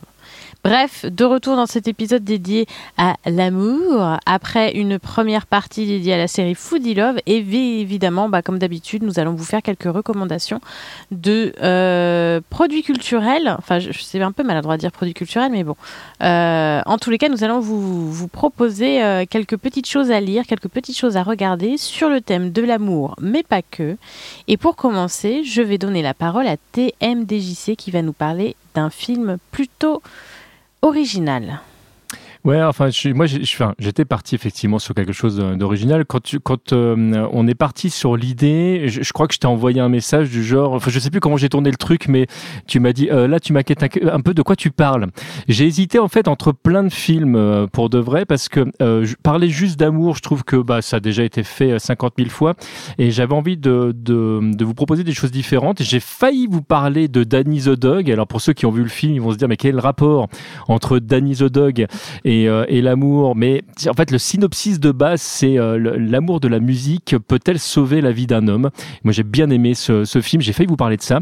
J'ai failli vous parler de Short Buzz aussi, qui est euh, clairement un, film avec des, des scènes de sexe explicites et, ça parle d'amour énormément en fait de, l'amour de, son prochain. Je pense que c'est pas un film entre toutes les mains, mais pour une fois qu'on a un film de sexe intelligent, je pense que j'aurai l'occasion d'en parler. Et maintenant que j'ai fini de faire le tour de, de- des films dont je ne vais pas vous parler, je suis venu vous parler de Paris, Texas. Paris, Texas, c'est l'un de mes films préférés. Alors c'est un film un peu particulier parce que déjà c'est un film qui est germano-franco-britannico-américain. Donc déjà ça pose les bails. hein. Je veux dire c'est quand même pas rien. Euh, c'est un film qui a été euh, réalisé par euh, euh, par Wenders, qu'est-ce qui est un réalisateur allemand qui est entouré principalement d'acteurs américains. On a entre autres, entre autres, le grand Harry Dean Stanford qui est, qui est- qui est vraiment euh, Stanton pardon qui est, qui est vraiment euh, euh, un acteur que j'adore. Euh, Il y a Natasha Kinski qui euh, qui euh, est également euh, dedans, qui va avoir un rôle très important notamment euh, sur la fin. Et puis on a le regretté euh, Dan Stockwell qui euh, nous a quitté il y a pas si longtemps que ça, qui était entre autres Hal euh, dans euh, Code Quantum. Euh, et ce film là. Euh, qui a un début euh, très très lent, euh, narre l'histoire euh, euh, d'une personne qui marche dans le désert et euh, qui, qui va s'écrouler de, de fatigue et qui va être retrouvé par son frère, frère qui, qui n'avait plus de nouvelles de, de son frère depuis quatre ans. On ne sait pas ce qu'il est devenu euh, pendant ces, euh, ces quatre ans. On va comprendre au fur et à mesure du film que c'est effectivement lié à une histoire d'amour, Euh, mais ça va être très compliqué de le comprendre au départ parce que le personnage principal au départ ne parle pas, ce qui fait que bah, on ne sait pas ce qui lui est arrivé et en plus il donne pas beaucoup de réponses. C'est accompagné derrière par une, une OST de Ray Cooder qui est absolument exceptionnelle. Et si vous ne regardez pas le film, pitié, au moins lancez l'OST tellement elle est exceptionnelle. Mais moi, ce qui m'a plu euh, dans le film, c'est que c'est pas un film. Euh, alors déjà, c'est pas un film mièvre, c'est un film qui est excellemment bien écrit. C'est un film qui est vraiment ultra bien joué parce que comme je l'ai dit il y a plein de moments où il n'y a pas de parole donc en fait c'est beaucoup de jeux de regard. Et quand il se met à, à y avoir euh, euh, des paroles c'est parfois de très longs monologues. Et les très longs monologues ça peut vite être lourd et euh, si c'est pas bien écrit ou si c'est pas bien joué euh, voire ennuyeux. Et là c'est jamais le cas. Ça vous prend aux tripes à plein de moments. Enfin moi je sais qu'il y a, il y a ce film ça fait partie des rares films. À chaque fois que je le vois il y a une petite larme qui coule alors que je connais le film par cœur. Et, euh, et c'est je ne vais pas spoiler la fin parce que c'est quelque chose d'important, mais on va dire que toutes les histoires sont pas euh, euh, n'ont pas forcément nécessité de de, hum, de finir bien et que euh, des fois euh, aimer quelqu'un c'est accepter euh, qu'on n'est pas fait pour elle euh, également. Et, et ça c'est quelque chose qui que, que vous allez voir qui va apparaître dans le film de, de, de manière évidente. Et c'est un aspect que j'ai trouvé vraiment fantastique. Et hum, l'amour qui est omniprésent dans le film et, et vraiment qui est, qui est un amour bienveillant et remis dans le contexte d'origine parce que je l'ai pas précisé mais c'est un film de 84 euh, donc c'est pas un film euh, tout neuf. Donc euh, c'est pas un film qui euh, qui justement a digéré MeToo tout ça etc et pourtant c'est un film qui je trouve encore aujourd'hui est très moderne dans sa manière de, de raconter les choses. Voilà. Moi c'est un film que, que je recommande chaudement. C'est un film dont je parle quand même régulièrement parce que je trouve que c'est un film dont on ne parle pas assez et qui a je crois qu'il a obtenu la, la, Palme d'Or à Cannes si je dis pas de bêtises je ne sais plus euh, euh, j'espère que en, tout cas il a, été au, Festival de Cannes c'est certain il me semble qu'il a obtenu la Palme mais je suis j'ai un doute Euh, je vais vérifier. Bon, bah voilà. Bon, donc je, ne disais pas de bêtises. Merci beaucoup. J'avais peur de dire un. Je savais qu'il était au, festival, mais je savais plus s'il l'avait obtenu ou pas. Et il la mérite. Bah, tant mieux parce qu'il la mérite. Euh, est-ce que, est-ce que, non, je ne vais pas en dire plus parce que si j'en dis plus, je vais commencer à dévoiler l'in- l'intrigue et, euh, et vraiment, je, je ne voudrais pas vous, vous divulgacher tout ça. Euh, j'espère que vous n'êtes pas allergique au film lent parce que c'est un film qui prend le temps de, de se raconter un petit peu comme un bon plat quand vous allez au restaurant, que vous prenez le temps de le déguster. On n'est pas au fast-food, c'est vraiment, euh, c'est vraiment du grand cinéma. Euh, on parlait de photos euh, tout à l'heure, la, la lumière et la photographie de ce film, encore aujourd'hui, je trouve, est à, est à tomber par terre. Euh, je- voilà, et je parlais de l'OST tout à l'heure de Ray Cooder, mais ça fait partie de mes OST euh, préférés, euh, avec un thème qui est inoubliable. Regardez Paris, Texas. Ben, Merci pour cette euh, recommandation enjouée. Est-ce que parmi vous, euh, quelqu'un a vu Paris, Texas? Non. Non. Mais. euh, Mais tu me l'as bien vendu par contre. Ouais et et c'est pas. Non, mais en plus, c'est pas le moment de vendre des trucs. J'ai pas le temps. Et l'affiche est très jolie aussi. Oui. L'affiche est très très belle, oui, je viens de J'ai même envie de te dire les euh, affiches parce qu'il y a eu des, fi- des affiches différentes suivant les pays et elles sont toutes magnifiques. Je sais pas qui est derrière les, les affiches, mais elles sont euh, effectivement elles sont très très belles. Mais c'est presque un classique maintenant. hein. Enfin, moi, je sais que je, je m'intéresse au cinéma et j'en entends parler depuis des années, même si j'ai jamais encore mis les yeux dessus. Et je sais qu'il faudrait que je le voie un jour et du coup, ça me donne encore plus maintenant envie. Bon, j'ai- moi j'ai le DVD à la maison. Par contre, il y a- il y, a fort à parier que vous soyez pas tous à côté de chez moi, mais si vous faites la démarche de venir euh, à la maison, on se fait une séance. Ah, on peut se faire une séance, ça peut être bah sympa à organiser. euh, clairement. On n'est pas très loin. hein. Oui, toi, oui, toi, c'est oui, vrai que vous ça, êtes pas très loin, oui. Nous, on n'est vraiment pas loin. C'est vrai, c'est vrai. Merci beaucoup pour cette recommandation. Euh, je vais maintenant passer la parole à Drae qui va nous parler d'une bande dessinée. D'un, euh, oui, d'une bande dessinée, d'un comics. euh, Oui, bande dessinée, c'est va- générique. Oui, c'est euh, le terme générique. Euh, et je vais vous parler euh, de euh, Sunstone. Non, Sunstone, qu'est-ce que c'est? À la base, euh, c'était une série de webcomics euh, qu'on a vu beaucoup sur les réseaux sociaux euh, dans les années 2010. Quelque chose en mettant en scène des, scènes un petit peu, on va dire, kinky, avec un humour un petit peu en dessous de la ceinture. Donc ces comics sont écrits par, et là je m'excuse auprès de nos auditeurs et auditrices croates, parce que ma prononciation va être à couper au couteau, par Stefan Sejic. Donc Sunstone, euh, donc est un comic en...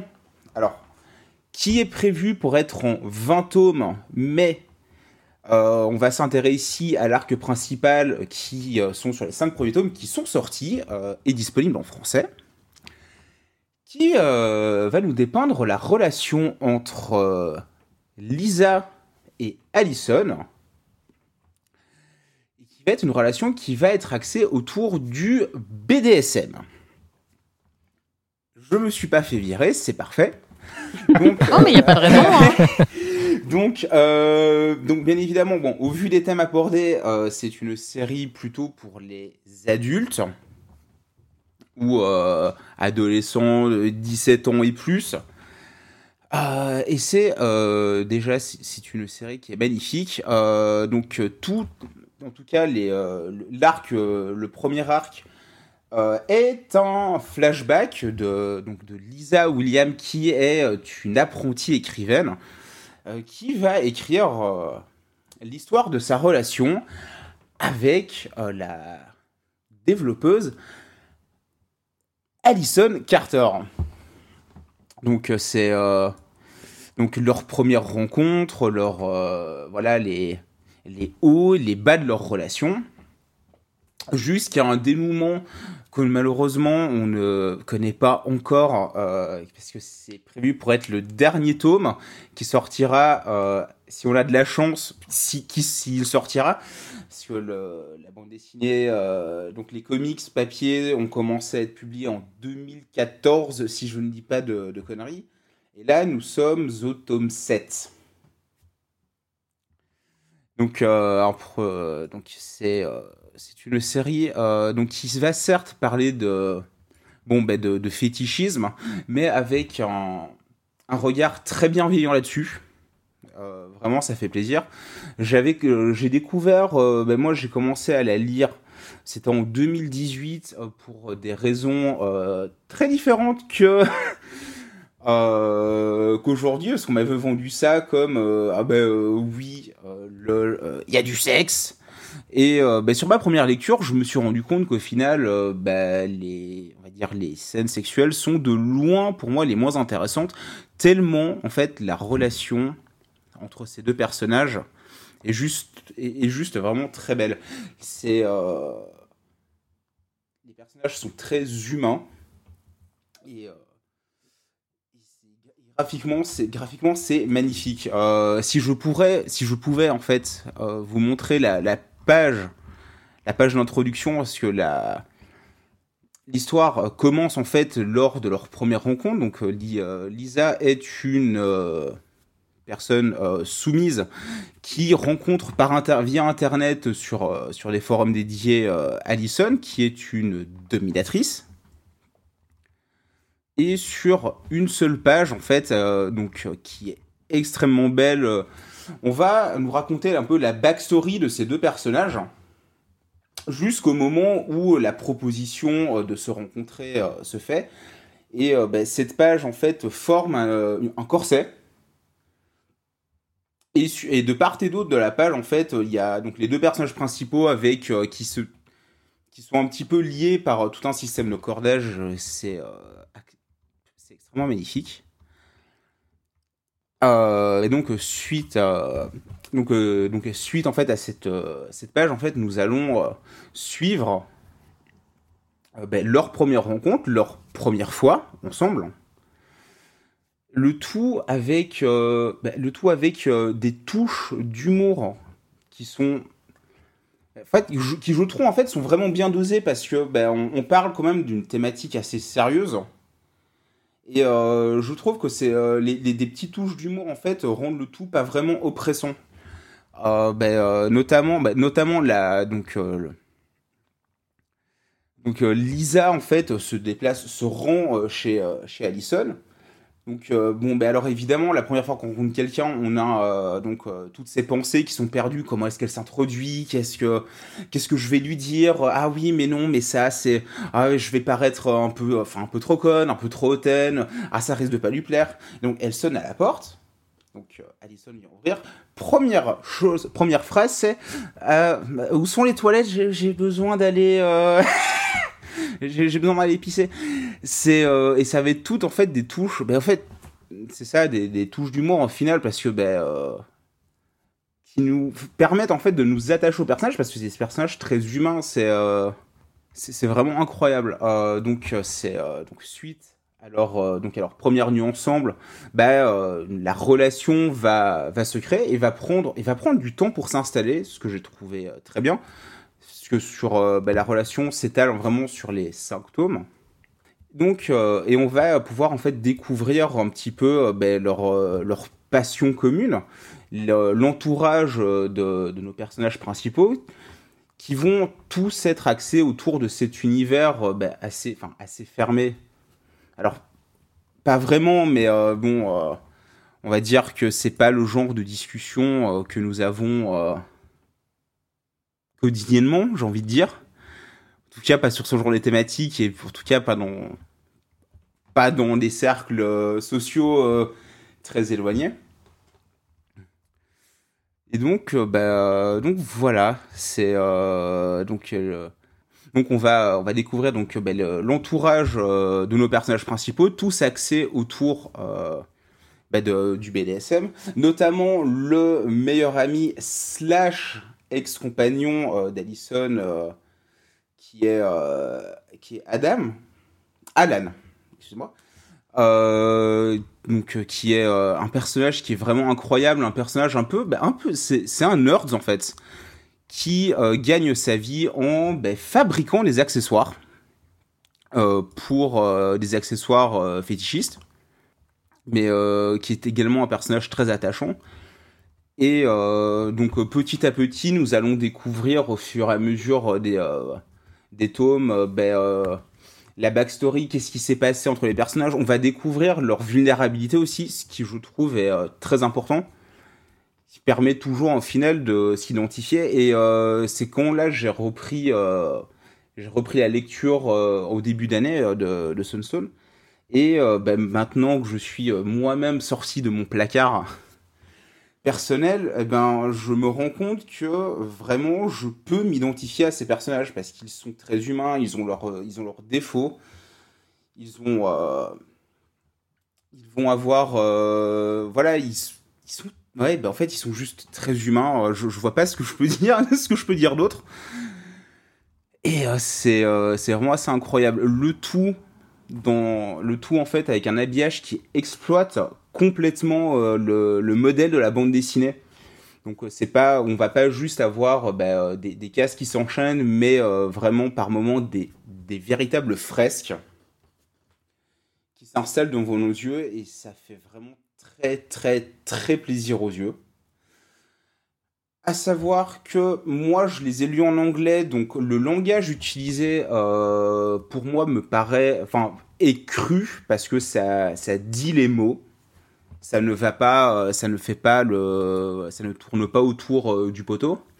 Je ne sais pas ce que vaut la traduction française parce que l'ai, euh, parce que les, les tomes en français, j'aurais bien voulu essayer de les trouver euh, en scan juste pour voir ce que ce que ça vaut, mais j'en ai pas trouvé. Et ça faisait un peu mal de claquer 20 balles pour acheter un tome en français pour pour voir ce que ça donne. Mais en tout cas, les cinq premiers tomes sont disponibles en français, euh, notamment sur le, bah, sur le site de la FNAC, tout simplement.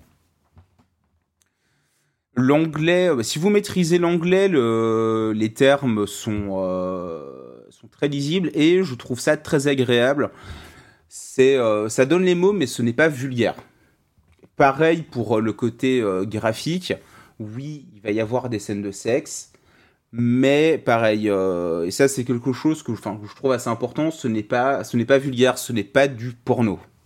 Et ben, je pense que, je pense que j'ai fini D'accord. non, mais voilà, parce que après c'est euh, après c'est compliqué parce que les il y a, il y a deux tomes spin-off qui sont sortis par après que je n'ai pas lu parce que je les trouvais pas super intéressants. Ouais. Et, euh, la série euh, principale est en 5 tomes, là il y a deux tomes qui explorent le passé d'Allison et les autres tomes en fait ben, ne sont pas encore disponibles. Donc euh, on ne sait pas encore de quoi ils vont parler, mais en tout cas les tomes euh, les tomes 6 à 19 sont prévus en fait pour s'axer autour des personnages secondaires. Le tome 20 étant le tome final qui donnera la conclusion de la relation entre euh, entre, entre Allison et entre Allison et Lisa. Donc euh, donc un jour peut-être la conclusion. Un jour peut-être, Bah, oui, parce que si du coup. on fait euh, pas une RR. Martins. ouais. Mais Ouais, sinon, ouais, je vous invite à découvrir soit Sunstone, soit une autre série qu'il a fait qui parle aussi d'amour, qui est Fine Print, euh, que je n'ai pas eu le temps de regarder, mais qui euh, parle. euh, donc, mais par contre, des côtés un peu après, la- quand la relation s'est finie, mais qui, euh, de ce que j'ai pu en lire, est euh, vraiment très intéressante aussi. Je note la référence, bien évidemment, euh, chères, tex- chères téléspectatrices, tout va bien. Chères auditrices et auditeurs, euh, toutes les références citées dans cet épisode se trouveront sous la fiche au chat, comme d'habitude. Comme d'hab. Comme d'hab. Euh, bah, merci Drive pour cette présentation. Est-ce que Sunstone, ça parle à d'autres chroniqueurs ou chroniqueuses? Ben moi pas du tout, mais par contre euh, tu m'as rendu très très curieux. Euh, D'abord d'une parce que j'aime beaucoup la bande dessinée et euh, de deux parce que je suis très curieux du monde du BDSM qui est un monde que je connais, je pense relativement mal. Je dis je pense relativement mal parce que bon j'ai quelques notions. Euh, je suis pas né de la dernière pluie non plus, mais mais euh, pour avoir été invité il y a peu euh, par une personne qui qui pratiquait à rentrer dans une réunion, je ne pensais pas que c'était si subtil que ça et qu'il y avait tant de codes que ça, comme quoi en fait euh, entre entre ce qu'on le fantasme qu'on peut se faire et la, et la réalité, il se passe quand même plein de choses. Donc je suis très curieux. Euh, je suis pas, alors je, je suis pas du tout une experte euh, du, du domaine à la base, mais bon, j'avais déjà une certaine curiosité. Euh, de ce que j'ai pu entendre, euh, ce qui est dépeint dans le, dans le comics est, euh, en tout cas, c'est, c'est, euh, ça reste, ça prend le- les choses d'un très bon œil. C'est pas, euh, et euh, ça dit pas, c'est pas, c'est pas du bullshit ce qui est écrit dedans. De, Mhm. Des retours de personnes pratiquantes que j'ai pu avoir. Bah, c'est bien noté, merci beaucoup. ça changera de Fifty Shades of Grey. Ah, c'est marrant, j'ai failli Ah, l'interdire. c'est Tant, que ce n'est pas, euh, tant que c'est pas de 50 nuances degrés, tout va bien. oui, je sais pas, ça, je sais pas euh, dire que moi, ma connaissance du BDSM se limitait euh, à la trilogie d'L. James. J'ai eu très- j'avais un peu honte. moi, c'est un milieu que je connais pas du, non mais très clairement que je connais pas du tout. Donc, euh, je suis curieuse quand même. Je vais peut-être jeter un petit coup d'œil euh, en les planquant. Si vous les commandez en librairie, bon, essayez d'avoir euh, de commander ça ou c'est une librairie ouverte parce que moi, la librairie à côté de chez moi, c'est euh, c'est- euh, un- une personne proche de la retraite un peu coincée qui m'a regardé d'un air un petit peu bizarre quand je suis venu chercher mes tomes. hein. Allez chez votre libraire de confiance. Oui, c'est c'est chez votre libraire de confiance. J'imagine bien la tête du, de la personne. Mais vous êtes sûr que vous préférez pas le dernier ouvrage de Zemmour qui est vraiment, vraiment très, très intéressant plutôt le- Bah, Non, j'étais pas pas parti vers ce genre de BDSM là, moi. Ouais, non, mais Ça, euh, Non, c'est un libraire. euh, c'est un libraire très très sympa, mais c'est vrai que les, alors les couvertures restent euh, sont, sont très très soft, mais bon, ça annonce quand même la couleur. hein. Oui. En même temps, il vaut mieux savoir à quoi s'attendre et pas tomber dessus par hasard. Ouais. voilà. Enfin, mais des fois, même quand les couvertures, malheureusement, te présentent pas grand-chose, des fois, c'est euh, il y a des gens qui ont du mal avec. Hein. Moi, je me souviens de la- l'arrivée d'Angel euh, du jean euh, en France, qui était édité par Tonkam, qui au bout du, euh, du troisième euh, volume, je crois, était interdit de. on- T'avais pas le droit de le présenter dans les librairies euh, parce que Famille de France considérait que c'était dangereux. Donc, tu avais des stickers qui étaient collés sur les euh, sur les couvertures des bouquins où c'était marqué dangereux pour les adultes occident- occidentaux. Donc, euh, tu vois le, le niveau. Ah oui, d'accord, ok. Ah oui, Ah. Ah oui, hein. quand même. Alors que c'est juste une comédie de cul, hein. ni plus ni moins. Moi, j'ai le souvenir d'une BD qu'on m'a offerte quand j'avais une dizaine d'années euh, par quelqu'un qui visiblement ne l'avait pas lu et c'était uniquement basé sur le titre et la couverture. autant vous dire, Oups. autant vous dire que au passé à un moment, j'ai tourné une page et j'ai fait ah Ah. ah oui ah, euh, d'accord très bien. Je vais pas la montrer tout de suite à mes parents, celle-là. Alors, euh, je l'ai toujours, mes parents ne l'ont jamais ouverte. Elle est pourtant bien bien en évidence euh, dans ma chambre. euh, Bah, d'adolescente euh, chez mes parents. Mais euh, je, la montre parce que enfin ça me- à chaque fois parce que ça me fait beaucoup marrer là pour le coup. Mais euh, mais vraiment ouais on m'a offert ça j'avais peut-être 10 ans je crois un truc comme ça. Et il y a une scène de cul mais vraiment vénère. Je fais ah oui En même temps, quand tu offres normalement un, un, un cadeau à un enfant, t'étais censé checker un minimum quand même. Je sais pas, c'est c'est la base. C'est Bah, mieux quand bah, même. bah, c'est mieux ouais mieux, Surtout mieux. une bande dessinée, c'est facile de voir rapidement euh, au Bah moins oui. les dessins, quoi. Mm. Voilà, ouais, donc, même, même pour les jeux vidéo, je veux dire, aujourd'hui, on te dit, euh, Oui. t'as le Peggy, t'as quand même pas mal d'indices, hein, C'est mine vrai. de rien, qui, qui te. euh, voilà, tu sais ce que tu fais, quoi. Pour les livres, c'est pas forcément le cas. Non, c'est vrai, mais comme tu viens de le dire, il mais- suffit de l'ouvrir. Bah, surtout une bande Oui. dessinée où ça va être euh, visuel en général. Mm. C'est un peu le but, mais. pour Il y a- y a- de- Non, mais je suis d'accord avec toi, il y a des indices. Ok, merci beaucoup Drae pour cette présentation de Sunstone qui visiblement euh, rend curieux tous les, toutes les personnes autour de notre table. Bande de petits coquins et de petites coquines. Euh, ouais, les petits coquinous. Euh, je vais passer la parole à Tom maintenant et qui va nous faire revenir euh, vers euh, de l'amour plus romantique, j'ai l'impression. Exactement. Euh, pour parler d'amour, quoi de mieux que de parler de guerre? Et c'est un peu le sujet de Violette Evergarden, ce qui remplit pleinement le, le souhait de Luxe de parler d'amour romantique.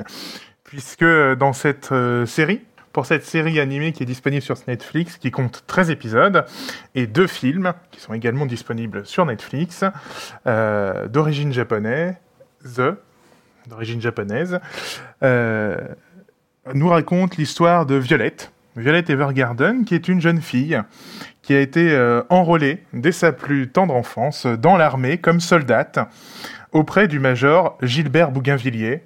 Alors ça fait mieux avec l'accent euh, japonais, mais bon, je vais vous le prononcer à la française. hein. Gilbert Bougainvilliers, ça fait déjà très exotique en français. Gilberto. Oui, C'est ça. Gilberto. Et Bougainvilliers, c'est encore plus drôle. Mais je vous laisserai découvrir euh, la prononciation des noms euh, des différents personnages euh, dans l'animé. Et vous me direz euh, comment parler d'amour quand on parle d'une soldate euh, pendant la guerre. Eh bien, c'est simple, puisque l'on suit euh, son histoire après cette guerre-là, où clairement, Violette a été sélectionnée euh, pour devenir un enfant soldat, une enfant de soldate en l'occurrence, et elle va être sous la responsabilité du major Gilbert Bougainvilliers, qui va la prendre sous son aile et ne va jamais la considérer comme une soldate uniquement, comme une arme finalement, mais avant tout comme un être humain. Et leur relation de confiance qui va se nouer euh, sur les champs de bataille va mener au fait que Gilbert, au moment de sa mort, lui prononce les mots ⁇ Je t'aime ⁇ Et toute la série va être, après la mort de Gilbert, après l'irruption de la paix, comment une enfant de soldate va s'insérer finalement euh, dans euh, une société en paix. Et un de ses objectifs, ça va être de découvrir le sens des derniers mots du Major, je t'aime. Et c'est un petit peu toute l'histoire de Violette qu'on va suivre sous cet angle-là. Qu'est-ce que ça peut bien vouloir dire je t'aime Et c'est pour ça que euh, j'aime beaucoup cette série, pour son côté éminemment fleur bleue. Vous l'aurez compris que c'était euh, parmi mes critères pour toute série qui parle d'amour, même si on est dans un contexte de guerre, mais de guerre terminée. Et donc on va la voir évoluer, et euh, elle rentre très vite dans une agence postale, où elle va être euh, rédactrice de lettres pour différentes personnes. Et c'est à travers la rédaction de lettres qu'elle va apprendre à s'ouvrir aux sentiments et à exprimer ce que sont les sentiments et à découvrir peut-être ce qu'est l'amour et qu'est-ce qu'a bien, pouvoir... qu'est-ce qu'a bien pu vouloir lui dire le major lors de sa mort.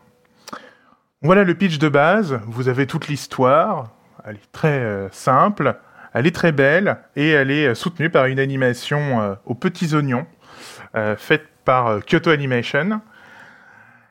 On notera le jeu des couleurs, les moments contemplatifs, la musique qui soutient tout ça, les bons sentiments, la beauté, un sens euh, pour la publicité pour la poste, dont le courrier arrive toujours au destinataire même quand on n'a pas vraiment son adresse, où on a des lettres toutes plus fleurs bleues les unes que les autres pour savoir et apprendre à exprimer des sentiments. Et c'est ce que j'ai particulièrement aimé dans cette série qui est relativement courte, 13 épisodes d'une quarantaine de minutes. Vous pourrez y adjoindre de manière très facultative les films qui sont parfaitement dispensables. La série a un propos clos en 13 épisodes et vous apprendrez à découvrir ce qu'est l'amour grâce à Violette. Oh, c'est beau. Très très beau. J'ai une petite question par rapport à ça, parce que moi du coup c'est une série que je ne connais pas. Les films, si jamais on veut les regarder euh, également, est-ce qu'ils sont inclus au sein de la série? Est-ce qu'ils sont à regarder après? Enfin, est-ce qu'il y a une, timeline particulière? Alors, euh, le, premier film paru, ça va devenir un petit peu technique, attention, euh, qui s'appelle Violet Evergarden, deux points, Éternité et la poupée de souvenirs automatique lui vient clairement après. C'est une histoire qui, c'est bien de connaître le lore de départ, mais elle est globalement déconnectée, puisqu'on suit un personnage euh, où ça s'insère pas dans la série. C'est à part. D'accord. C'est vraiment du spin-off. On est plutôt pendant la série, mais euh, c'est difficile à situer euh, dans la chronologie. Alors que le dernier film qui est paru en 2020, lui se situe clairement dans la série à un des intervalles. Après, ils sont tous les deux assez dispensables, mais euh, tous les deux rendent, euh, enfin, utilisent la même esthétique, euh, le même rythme, les mêmes propos, mais on suit pas vraiment la, la, quête de Violette sur le sort, sur le sens, pardon, de ce qu'est Je t'aime. Contrairement à la série, tu sais à peu près où il faut le. Pardon. Tu sais, tu sais à peu près où il faut le placer du coup, enfin le fil, le, deuxième ou, euh, Alors, c'est au feeling euh Là, c'est un peu au feeling. La plupart des, euh, des informations que j'ai pu lire le place entre le quatrième et le cinquième épisode. Mais de fait, la progression narrative dans la série est moindre sur l'évolution des capacités du personnage. Elle est davantage sur son appréhension de ce que sont les sentiments. Et le film, finalement, peut s'imbriquer un peu n'importe où parce qu'il n'est pas aussi centré sur cette question-là que la série en elle-même. Je conseille d'ailleurs plutôt la série que les films, même si évidemment les films, ça peut permettre euh, d'avoir l'ambiance et c'est plus court, évidemment, qu'une série de 13 épisodes. Mais la série vaut clairement le coup et euh, elle, propose un, propos qui se développe en fait sur, euh, sur les 13 épisodes même si hmm. euh, les capacités rédactionnelles de Violette qu'on suit euh, augmentent à une vitesse assez improbable. Hein, entre l'épisode 1 et l'épisode 2, euh, c'est bon, quasiment. Mais vraiment, ce qu'on travaille, c'est sa relation aux sentiments. Donc c'est vraiment ça qui est important. Et c'est ce qui m'a plu, d'ailleurs, dans cette série. Eh bien, merci beaucoup. Est-ce que ça parle à quelqu'un d'autre, Violette Evergarden? Non, mais c'est parti dans ma liste à voir sur Netflix. D'accord. On est entendu beaucoup parler. Je crois que j'ai dû, euh, je crois que j'ai dû regarder un épisode avec, euh, je crois que c'était avec ma petite sœur il y a quelques années. Euh, mais c'est euh, en regardant, parce que j'ai regardé, le, le, le personnage euh, me, me dit vraiment quelque chose. Netflix avait Mais- fait une bonne com en 2018 quand c'est arrivé sur la plateforme. Il l'avait mis en avant. Il sortait les épisodes à un rythme de 1 par semaine, ce qui était euh, iconoclaste D'accord. pour, Lens- pour, Hmm. euh, pour Netflix à l'époque. Ok, bah merci pour cette présentation, Tom. Je t'en prie, c'était avec On- plaisir. On, Euh, on va repartir euh, bah, dans une direction bien différente. Euh, voilà, on, déjà on va passer sur Disney et avec Céline, euh, on va aller à la rencontre de Pam et Tommy. Ouais. On part sur Disney+, mais alors la version Disney+, où il faut mettre un petit code pour être sûr que tu as plus de 18 ans, parce que sinon, t'as pas accès. On va parler effectivement de Pam and Tommy, cette série qui est disponible aux États-Unis sur Hulu et donc sur Disney+, euh, en France, avec une publication en même temps aux États-Unis et euh, en France sur Disney+, à savoir que donc c'est encore en cours de diffusion, que l'épisode 6 est sorti pas plus tard que ce matin, et qu'en principe, il y en aura 8.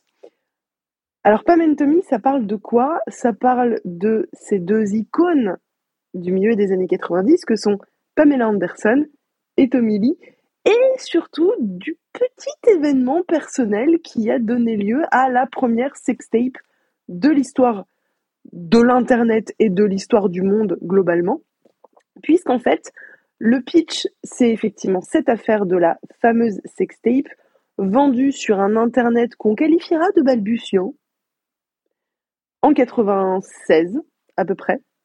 Euh, et donc, Lily James joue Pamela Anderson, Sébastien Stan, et mon mari dans un univers parallèle du métaverse, euh, joue Tommy Lee. Moi, je, vous, donne bien le nom des, deux acteurs principaux parce que pour moi, c'est hyper important dans le sens où il faut avoir à l'esprit que pour ressembler à des personnes existantes encore et en plus dans une histoire qui est pas si vieille que ça parce que 95, 96, c'est il y a pas si longtemps que ça. C'est vraiment de la méthode quiz que je suis en train de dire. Euh, ils ont tous les deux subi entre 5 et 6 heures de maquillage par jour. Faut, faut dire que c'est assez bluffant le, le résultat. Bluffant de ouf. Lily James, pour se mettre dans la peau de Pamela Anderson, elle a une perruque, elle a des fausses dents, elle a évidemment une poitrine qui n'est pas la sienne, euh, avec des, des, donc ils ont mis c'est des, des props en silicone assez euh, assez dingues. Euh, J'ai envie de te dire Stan... que Pamela Anderson aussi avait une poitrine qui n'était pas vraiment la sienne, mais ça c'est un autre débat aussi. Mais c'est un autre débat oh et ça c'est pas pas très bienveillant quand même par rapport. ok, je sors. Et, euh, et, donc Sébastien Stan, lui, c'est pareil, c'est des heures de maquillage parce que ben Tommy Lee, il avait quand même le bon goût d'être couvert de tatouages et ben faut les faut les porter. Et bon, le mec allait pas euh, se tanker des heures de tatouage euh, ad vitam aeternam pour ressembler à un personnage. Donc c'est de la très très belle décalcomanie. Hein, on n'est pas sur du tatouage balabar quand même. Hein. et donc le pitch, comme je vous disais, c'est cette histoire rocambolesque de euh, Pamela Anderson et Tommy Lee qui donc se rencontrent, se marient. Alors, dans la vraie histoire, c'est un mois après leur rencontre. Dans la série, c'est quatre jours après leur rencontre. Euh, ils se marient, ils partent en lune de miel. Au cours de cette lune de miel, l'utilisation d'un élément euh, que les plus jeunes d'entre vous ne connaissent pas, mais qui est le caméscope en A8. Donc des toutes petites cassettes comme ça, machin. Euh, et donc ils filment leur, leur lune de miel et notamment leur zéba. Euh, il faut savoir qu'à cette époque-là, donc Pamela et Tommy s'installent ensemble dans la maison de Tommy, qu'il fait du coup complètement refaire. Et là, euh, on a un charpentier qui s'appelle Rand Gauthier, qui est joué par cette... qui est, euh, qui est comment dirais-je, tout en coupe mulet euh, et en Bermuda. Euh, et euh, qui du coup donc va se brouiller avec Tommy Lee, qui est visiblement un mec un peu sanguin, globalement. Euh, donc il va se brouiller et Rand Gauthier va faire quoi? Et ben il va décider de cambrioler Tommy Lee et donc de lui voler un coffre extrêmement lourd. La scène du, camp, du, du vol est surréaliste et elle est d'autant plus surréaliste que ça s'est vraiment passé comme ça dans la vraie vie.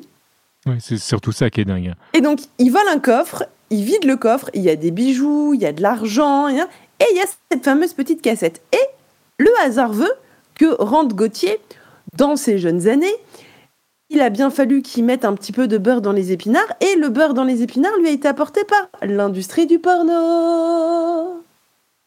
Et donc, il a des contacts, il présente cette, cette cassette à euh, quelqu'un qu'il connaît, qui est joué par le merveilleux Nick Offerman.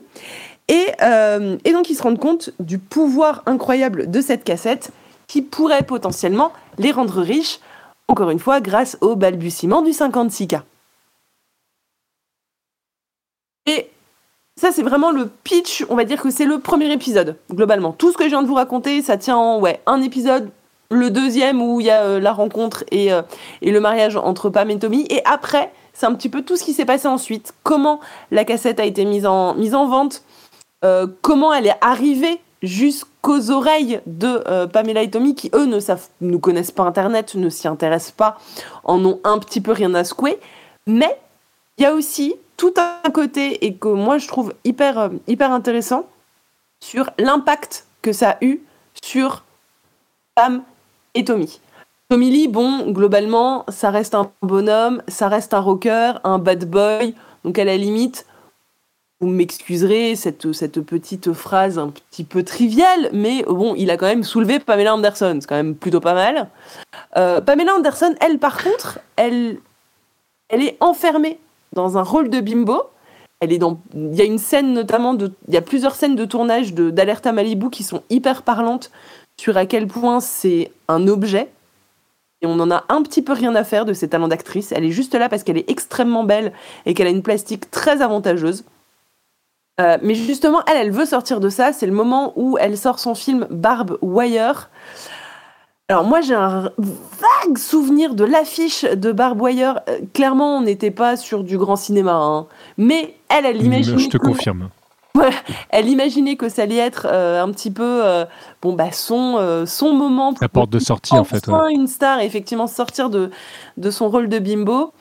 Et là bon ben la cassette apparaît et c'est un petit peu euh, voilà le gros gros grain de sable un petit peu vénère qui va faire euh, dérailler euh, déra- dérailler tout le reste. Je voulais aussi vous parler d'un personnage dont on a beaucoup parlé. Mais mais j'ai quand même envie d'en parler moi aussi, parce que même si on en a entendu globalement parler, il est important. C'est le pénis de Tommy Lee. Il y a une scène qui est incroyable, euh, en sachant que euh, c'est une scène qui a été écrite par Tommy Lee dans son autobiographie, où en fait il, euh, il raconte qu'il a un monologue avec son attribut. Et le dit attribut est doublé par Jason Mantzoukas. Voilà. Si je vous dis Adrian Pimiento, vous voyez à peu près qui est le personnage, et donc c'est lui qui joue le le Penny de Tommy Lee, euh, qui est en animatronique. En animatronique. En animatro. On a mis les moyens. Ah oui, Ouais, on ouais, a ouais, mis les moyens. Non, les, gars, les gars se sont dit, Eh, il faut qu'il parle à un Penny, on va faire bouger le Penny, on va le faire en animatronique. Cette scène, vraiment, juste pour ça, regardez la série. Mais Je suis en- tellement d'accord. cette scène, cette scène est iconique. Elle est iconique. Alors, moi, pour le coup, je, je vais vous donner mon sentiment parce qu'en plus, là, la, la série est encore en cours de diffusion, comme dit. Euh, L'épisode 6 est sorti. Je ne l'ai pas encore regardé, mais je vais aller le regarder tout à l'heure. Euh, moi, j'avais, au tout début de la série, je trouvais que ça se cherchait un petit peu. Il y a des plans à la Loot Wall Street. Euh, donc, comme ça, une réalisation un petit peu saccadée, un peu qui, qui- tu sais pas trop où ça va. Ouais, Il y a un petit Mais- côté Californication aussi à certains moments, j'ai trouvé. Voilà, les dialogues sont un peu, euh, voilà, on, on sait pas trop si c'est du lard ou du cochon. Euh, la scène avec le penny, je reviens là-dessus, mais là c'est du grand guignol. Et vraiment, je me suis dit, je sais pas si je regarde une comédie ou, pas. Et plus on avance dans la série, moins on est justement dans ce délire de euh, euh, de pénis qui parle et de sujets plus intéressants, plus importants. Il y a la difficulté enfin la difficulté, je mets des gros guillemets parce que globalement ça fait pas longtemps qu'ils sont, enfin bref, Euh, mais la difficulté qu'ils ont à euh, concevoir un enfant. Euh, pour l'histoire, Pamela et Tommy auront deux garçons. L'histoire d'amour entre Pam et Tommy ne finira pas forcément de très belle façon. Non. Euh, ça, c'est des choses. Et, et voilà, les acteurs sont hyper bien. La réal est très très cool. Euh, la reconstitution de l'époque des années 90 est assez parlante. Euh, beaucoup beaucoup d'amour pour les gens qui sont allés chercher des vieux ordis et qui sont allés recréer des vieilles pages d'America Online. Les gens qui se rappellent du CD-ROM AOL qu'il fallait mettre dans le lecteur de CD-ROM de son PC pour avoir 20 heures d'internet avec le bruit du 56K, vous allez vous régaler. Parce qu'il n'y a que ça. Petit trigger warning quand même. Ça parle de cul. Forcément. Ça parle de l'industrie du porno. Forcément. Ça parle de l'industrie du porno des années 90. Il y a des petits passages, l'air de rien, vraiment. Hein. Les, les protagonistes se baladent dans des plateaux de tournage de films de boules et on voit des gens comme ça qui font des trucs. Voilà, il y a des normes de l'époque qui sont plutôt bien recréées. Je dirais pas plus. Mais bref, Pam et c'est vachement bien. Regardez-le et, euh, Sébastien, je t'aime. Voilà. Voilà, petite, suis- petite déclaration d'amour, Sébastien, si tu nous entends. mais ça, j'ai pas fait. Je suis, je, je suis assez d'accord, ceci dit. Mais pour aller, pour aller complètement dans, euh, dans, dans ton sens, en plus, ce qui est intéressant, euh, c'est bah, qu'on on voit, enfin, on, a, on, on, on ne peut que constater effectivement la différence de traitement euh, euh, entre, euh, entre Pamela et, euh, et, Tommy. Effectivement, le, le- ne serait-ce que par les médias, ça se passe pas exactement de la même façon et, euh, et c'est assez symptomatique de choses que, que peuvent vivre encore beaucoup de femmes euh, aujourd'hui, puisque quand tu as des, des malheureusement du, du porn revenge par exemple ou ce genre de choses, tu vois que tout le monde n'est pas traité de la même façon du tout et, et que ça n'affecte pas de la même façon les gens qui, qui le subissent. Alors là, on parle de gens qui étaient déjà connus et qui effectivement étaient éloignés euh, de, de- d'internet et d'un certain milieu, mais pour de vrai, quand ça leur tombe dessus, ça leur tombe quand même dessus. Et, euh, et alors aujourd'hui, ça fait partie vraiment de no- no- notre quotidien et je pense que c'est euh, quelque chose qui est, quand même pas mal exprimé. Ça et à mon avis aussi le côté complètement décorrélé des gens qui ont, euh, qui ont de l'argent et, euh, et qui vivent pas la même chose que le, le commun des citoyens. Moi, moi pour l'instant, j'aime beaucoup. Je suis curieux de savoir où ça va aller. En tout cas, ça me donne envie de jeter un œil. Pas forcément pour les raisons euh, un peu voilà que un peu olé olé, euh, mais parce que euh, justement tout ce tout ce que vous dites sur la reconstitution, bah, ça me rend très curieuse en fait. Ça me Ah, olé, très olé, olé, c'est pas non plus, enfin c'est pas, c'est- tu veux, il y a rien de, de non plus ultra choquant. J'ai trouvé. Alors après, peut-être que, peut-être que certaines personnes diraient, mais qu'est-ce que tu dis Euh, C'est bien sûr que c'est choquant. Enfin, en tout cas, il y a rien que j'ai trouvé vraiment, euh, vraiment choquant. Euh, c'est, euh, et c'est, mais c'est pas, c'est pas la partie la plus, euh, la plus importante de, de la série. hein. C'est juste que c'est, bah, ça contextualise effectivement. C'est ce que disait Céline tout à l'heure. Et c'est un milieu. Là, c'est le milieu du porno notamment. Euh, donc forcément, ça, ça parle de choses. Mais euh, on a déjà vu des, euh, de- des, euh, des choses. Je Tout à l'heure, je parlais de Californication. Le, il y a, y a je je sais pas si je le comparerais parce que c'est pas le, le propos ne se compare pas mais euh, mais il y a des moments où tu vois des trucs et c'est ça fait partie du scénar en fait c'est normal. Enfin, je sais pas ce que tu en penses Céline mais Ouais, ouais, mais si, si, si. Et puis les, les acteurs, encore une fois, sont tous hyper bien. Moi, je trouve que. Alors, pour le coup, ça, le, la série n'a pas été euh, validée par les protagonistes principaux. Euh, notamment Pamela Anderson qui a refusé complètement de, de, de s'exprimer sur, euh, sur le sujet de la série. Ouais. Euh, je... Si la série a un tout petit peu de réalité, on comprend pourquoi elle veut pas en parler. Moi, justement, je trouve qu'il y a. Moi, j'ai j'ai le souvenir. Moi, en 95, voilà, j'étais une pré-ado, on va dire. Euh, Pamela Anderson, on la voyait partout. C'était. euh, la bombe euh, du moment, enfin bref.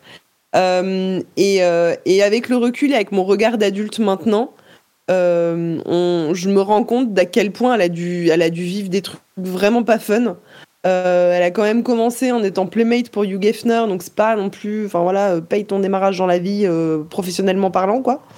Euh, même si j'ai pas de, ce que je viens de dire est extrêmement mal exprimé, j'ai absolument aucun euh, avis là-dessus, mais disons que dans les années 90, Bah, euh, c'est ça. dans une Factuellement, sortir de là, c'est pas simple. C'est- Voilà, Voilà, dans une société éminemment patriarcale euh, comme celle que malheureusement nous connaissons encore, euh, c'était vraiment un objet de, désir euh, pour, pour plein de gens. C'est et, c'est extrêmement bien retranscrit dans la série. Et je, je trouve que c'est quand même très intelligent. Bah, J'en veux pour, pour preuve du, du coup les, les écrits ou le, certains, certaines interviews de d'Ovidi qui expliquaient à quel point euh, elle était constamment rattachée à son statut d'actrice pornographique alors qu'elle a quitté ce milieu-là. Euh, elle a passé le plus- du double de sa vie en fait le, le, euh, à faire d'autres choses et, et c'est quand même là euh, de manière omniprésente. Donc c'est vrai que dans la tête de beaucoup de gens, quand tu es, quand passé par un certain milieu, c'est une étiquette au fer rouge qui a, qui a du mal à se décoller. hein. C'est ça. Très bien. Bah, merci pour cette recommandation, Céline. On aura eu euh, des recommandations plutôt euh, variées ce soir. hein. Euh, moi, je vous propose de l'amour, vous me proposez euh, du romantisme et du sexe, ça me va. J'ai honte, j'allais faire du cul, du cul, du cul. Mais pas que, mais pas que. Du coup, du coup, je l'ai quand même fait. Voilà. Merci pour ce moment. Merci pour ce moment.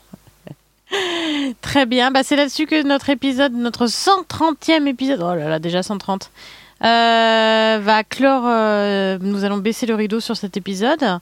Euh, voilà, enfin, je voulais remercier euh, évidemment mes chroniqueurs et mes chroniqueuses adorées euh, pour avoir participé à cet épisode. Merci beaucoup. Bah, Merci, merci à toi. Merci de l'accueil. Ben, de rien, c'est toujours un plaisir. Et quant à vous, euh, chers auditeurs, chères auditrices, euh, n'hésitez pas à nous envoyer des petits messages sur les réseaux sociaux, ça nous fait toujours plaisir. Et voilà, et puis on se retrouve le mois prochain pour un épisode euh, surprise, parce qu'on n'a pas encore décidé du thème, tout bêtement. Donc le suspense est total. Un épisode exceptionnel. Un épisode exceptionnel, il sera trop bien, comme d'habitude, évidemment. Évidemment. En attendant, Allo Central est une émission produite et réalisée par Club Katsu. On se retrouve le mois prochain donc pour un nouvel épisode surprise d'Allo Central. Et en attendant, vous pouvez bien évidemment nous retrouver 24-24 7 jours, 7 jours sur 7 pardon, en téléchargement ou en streaming sur le site Ocha. Bonne nuit, à bientôt À bientôt. bientôt. À bientôt. Bonne Bye soirée. bye.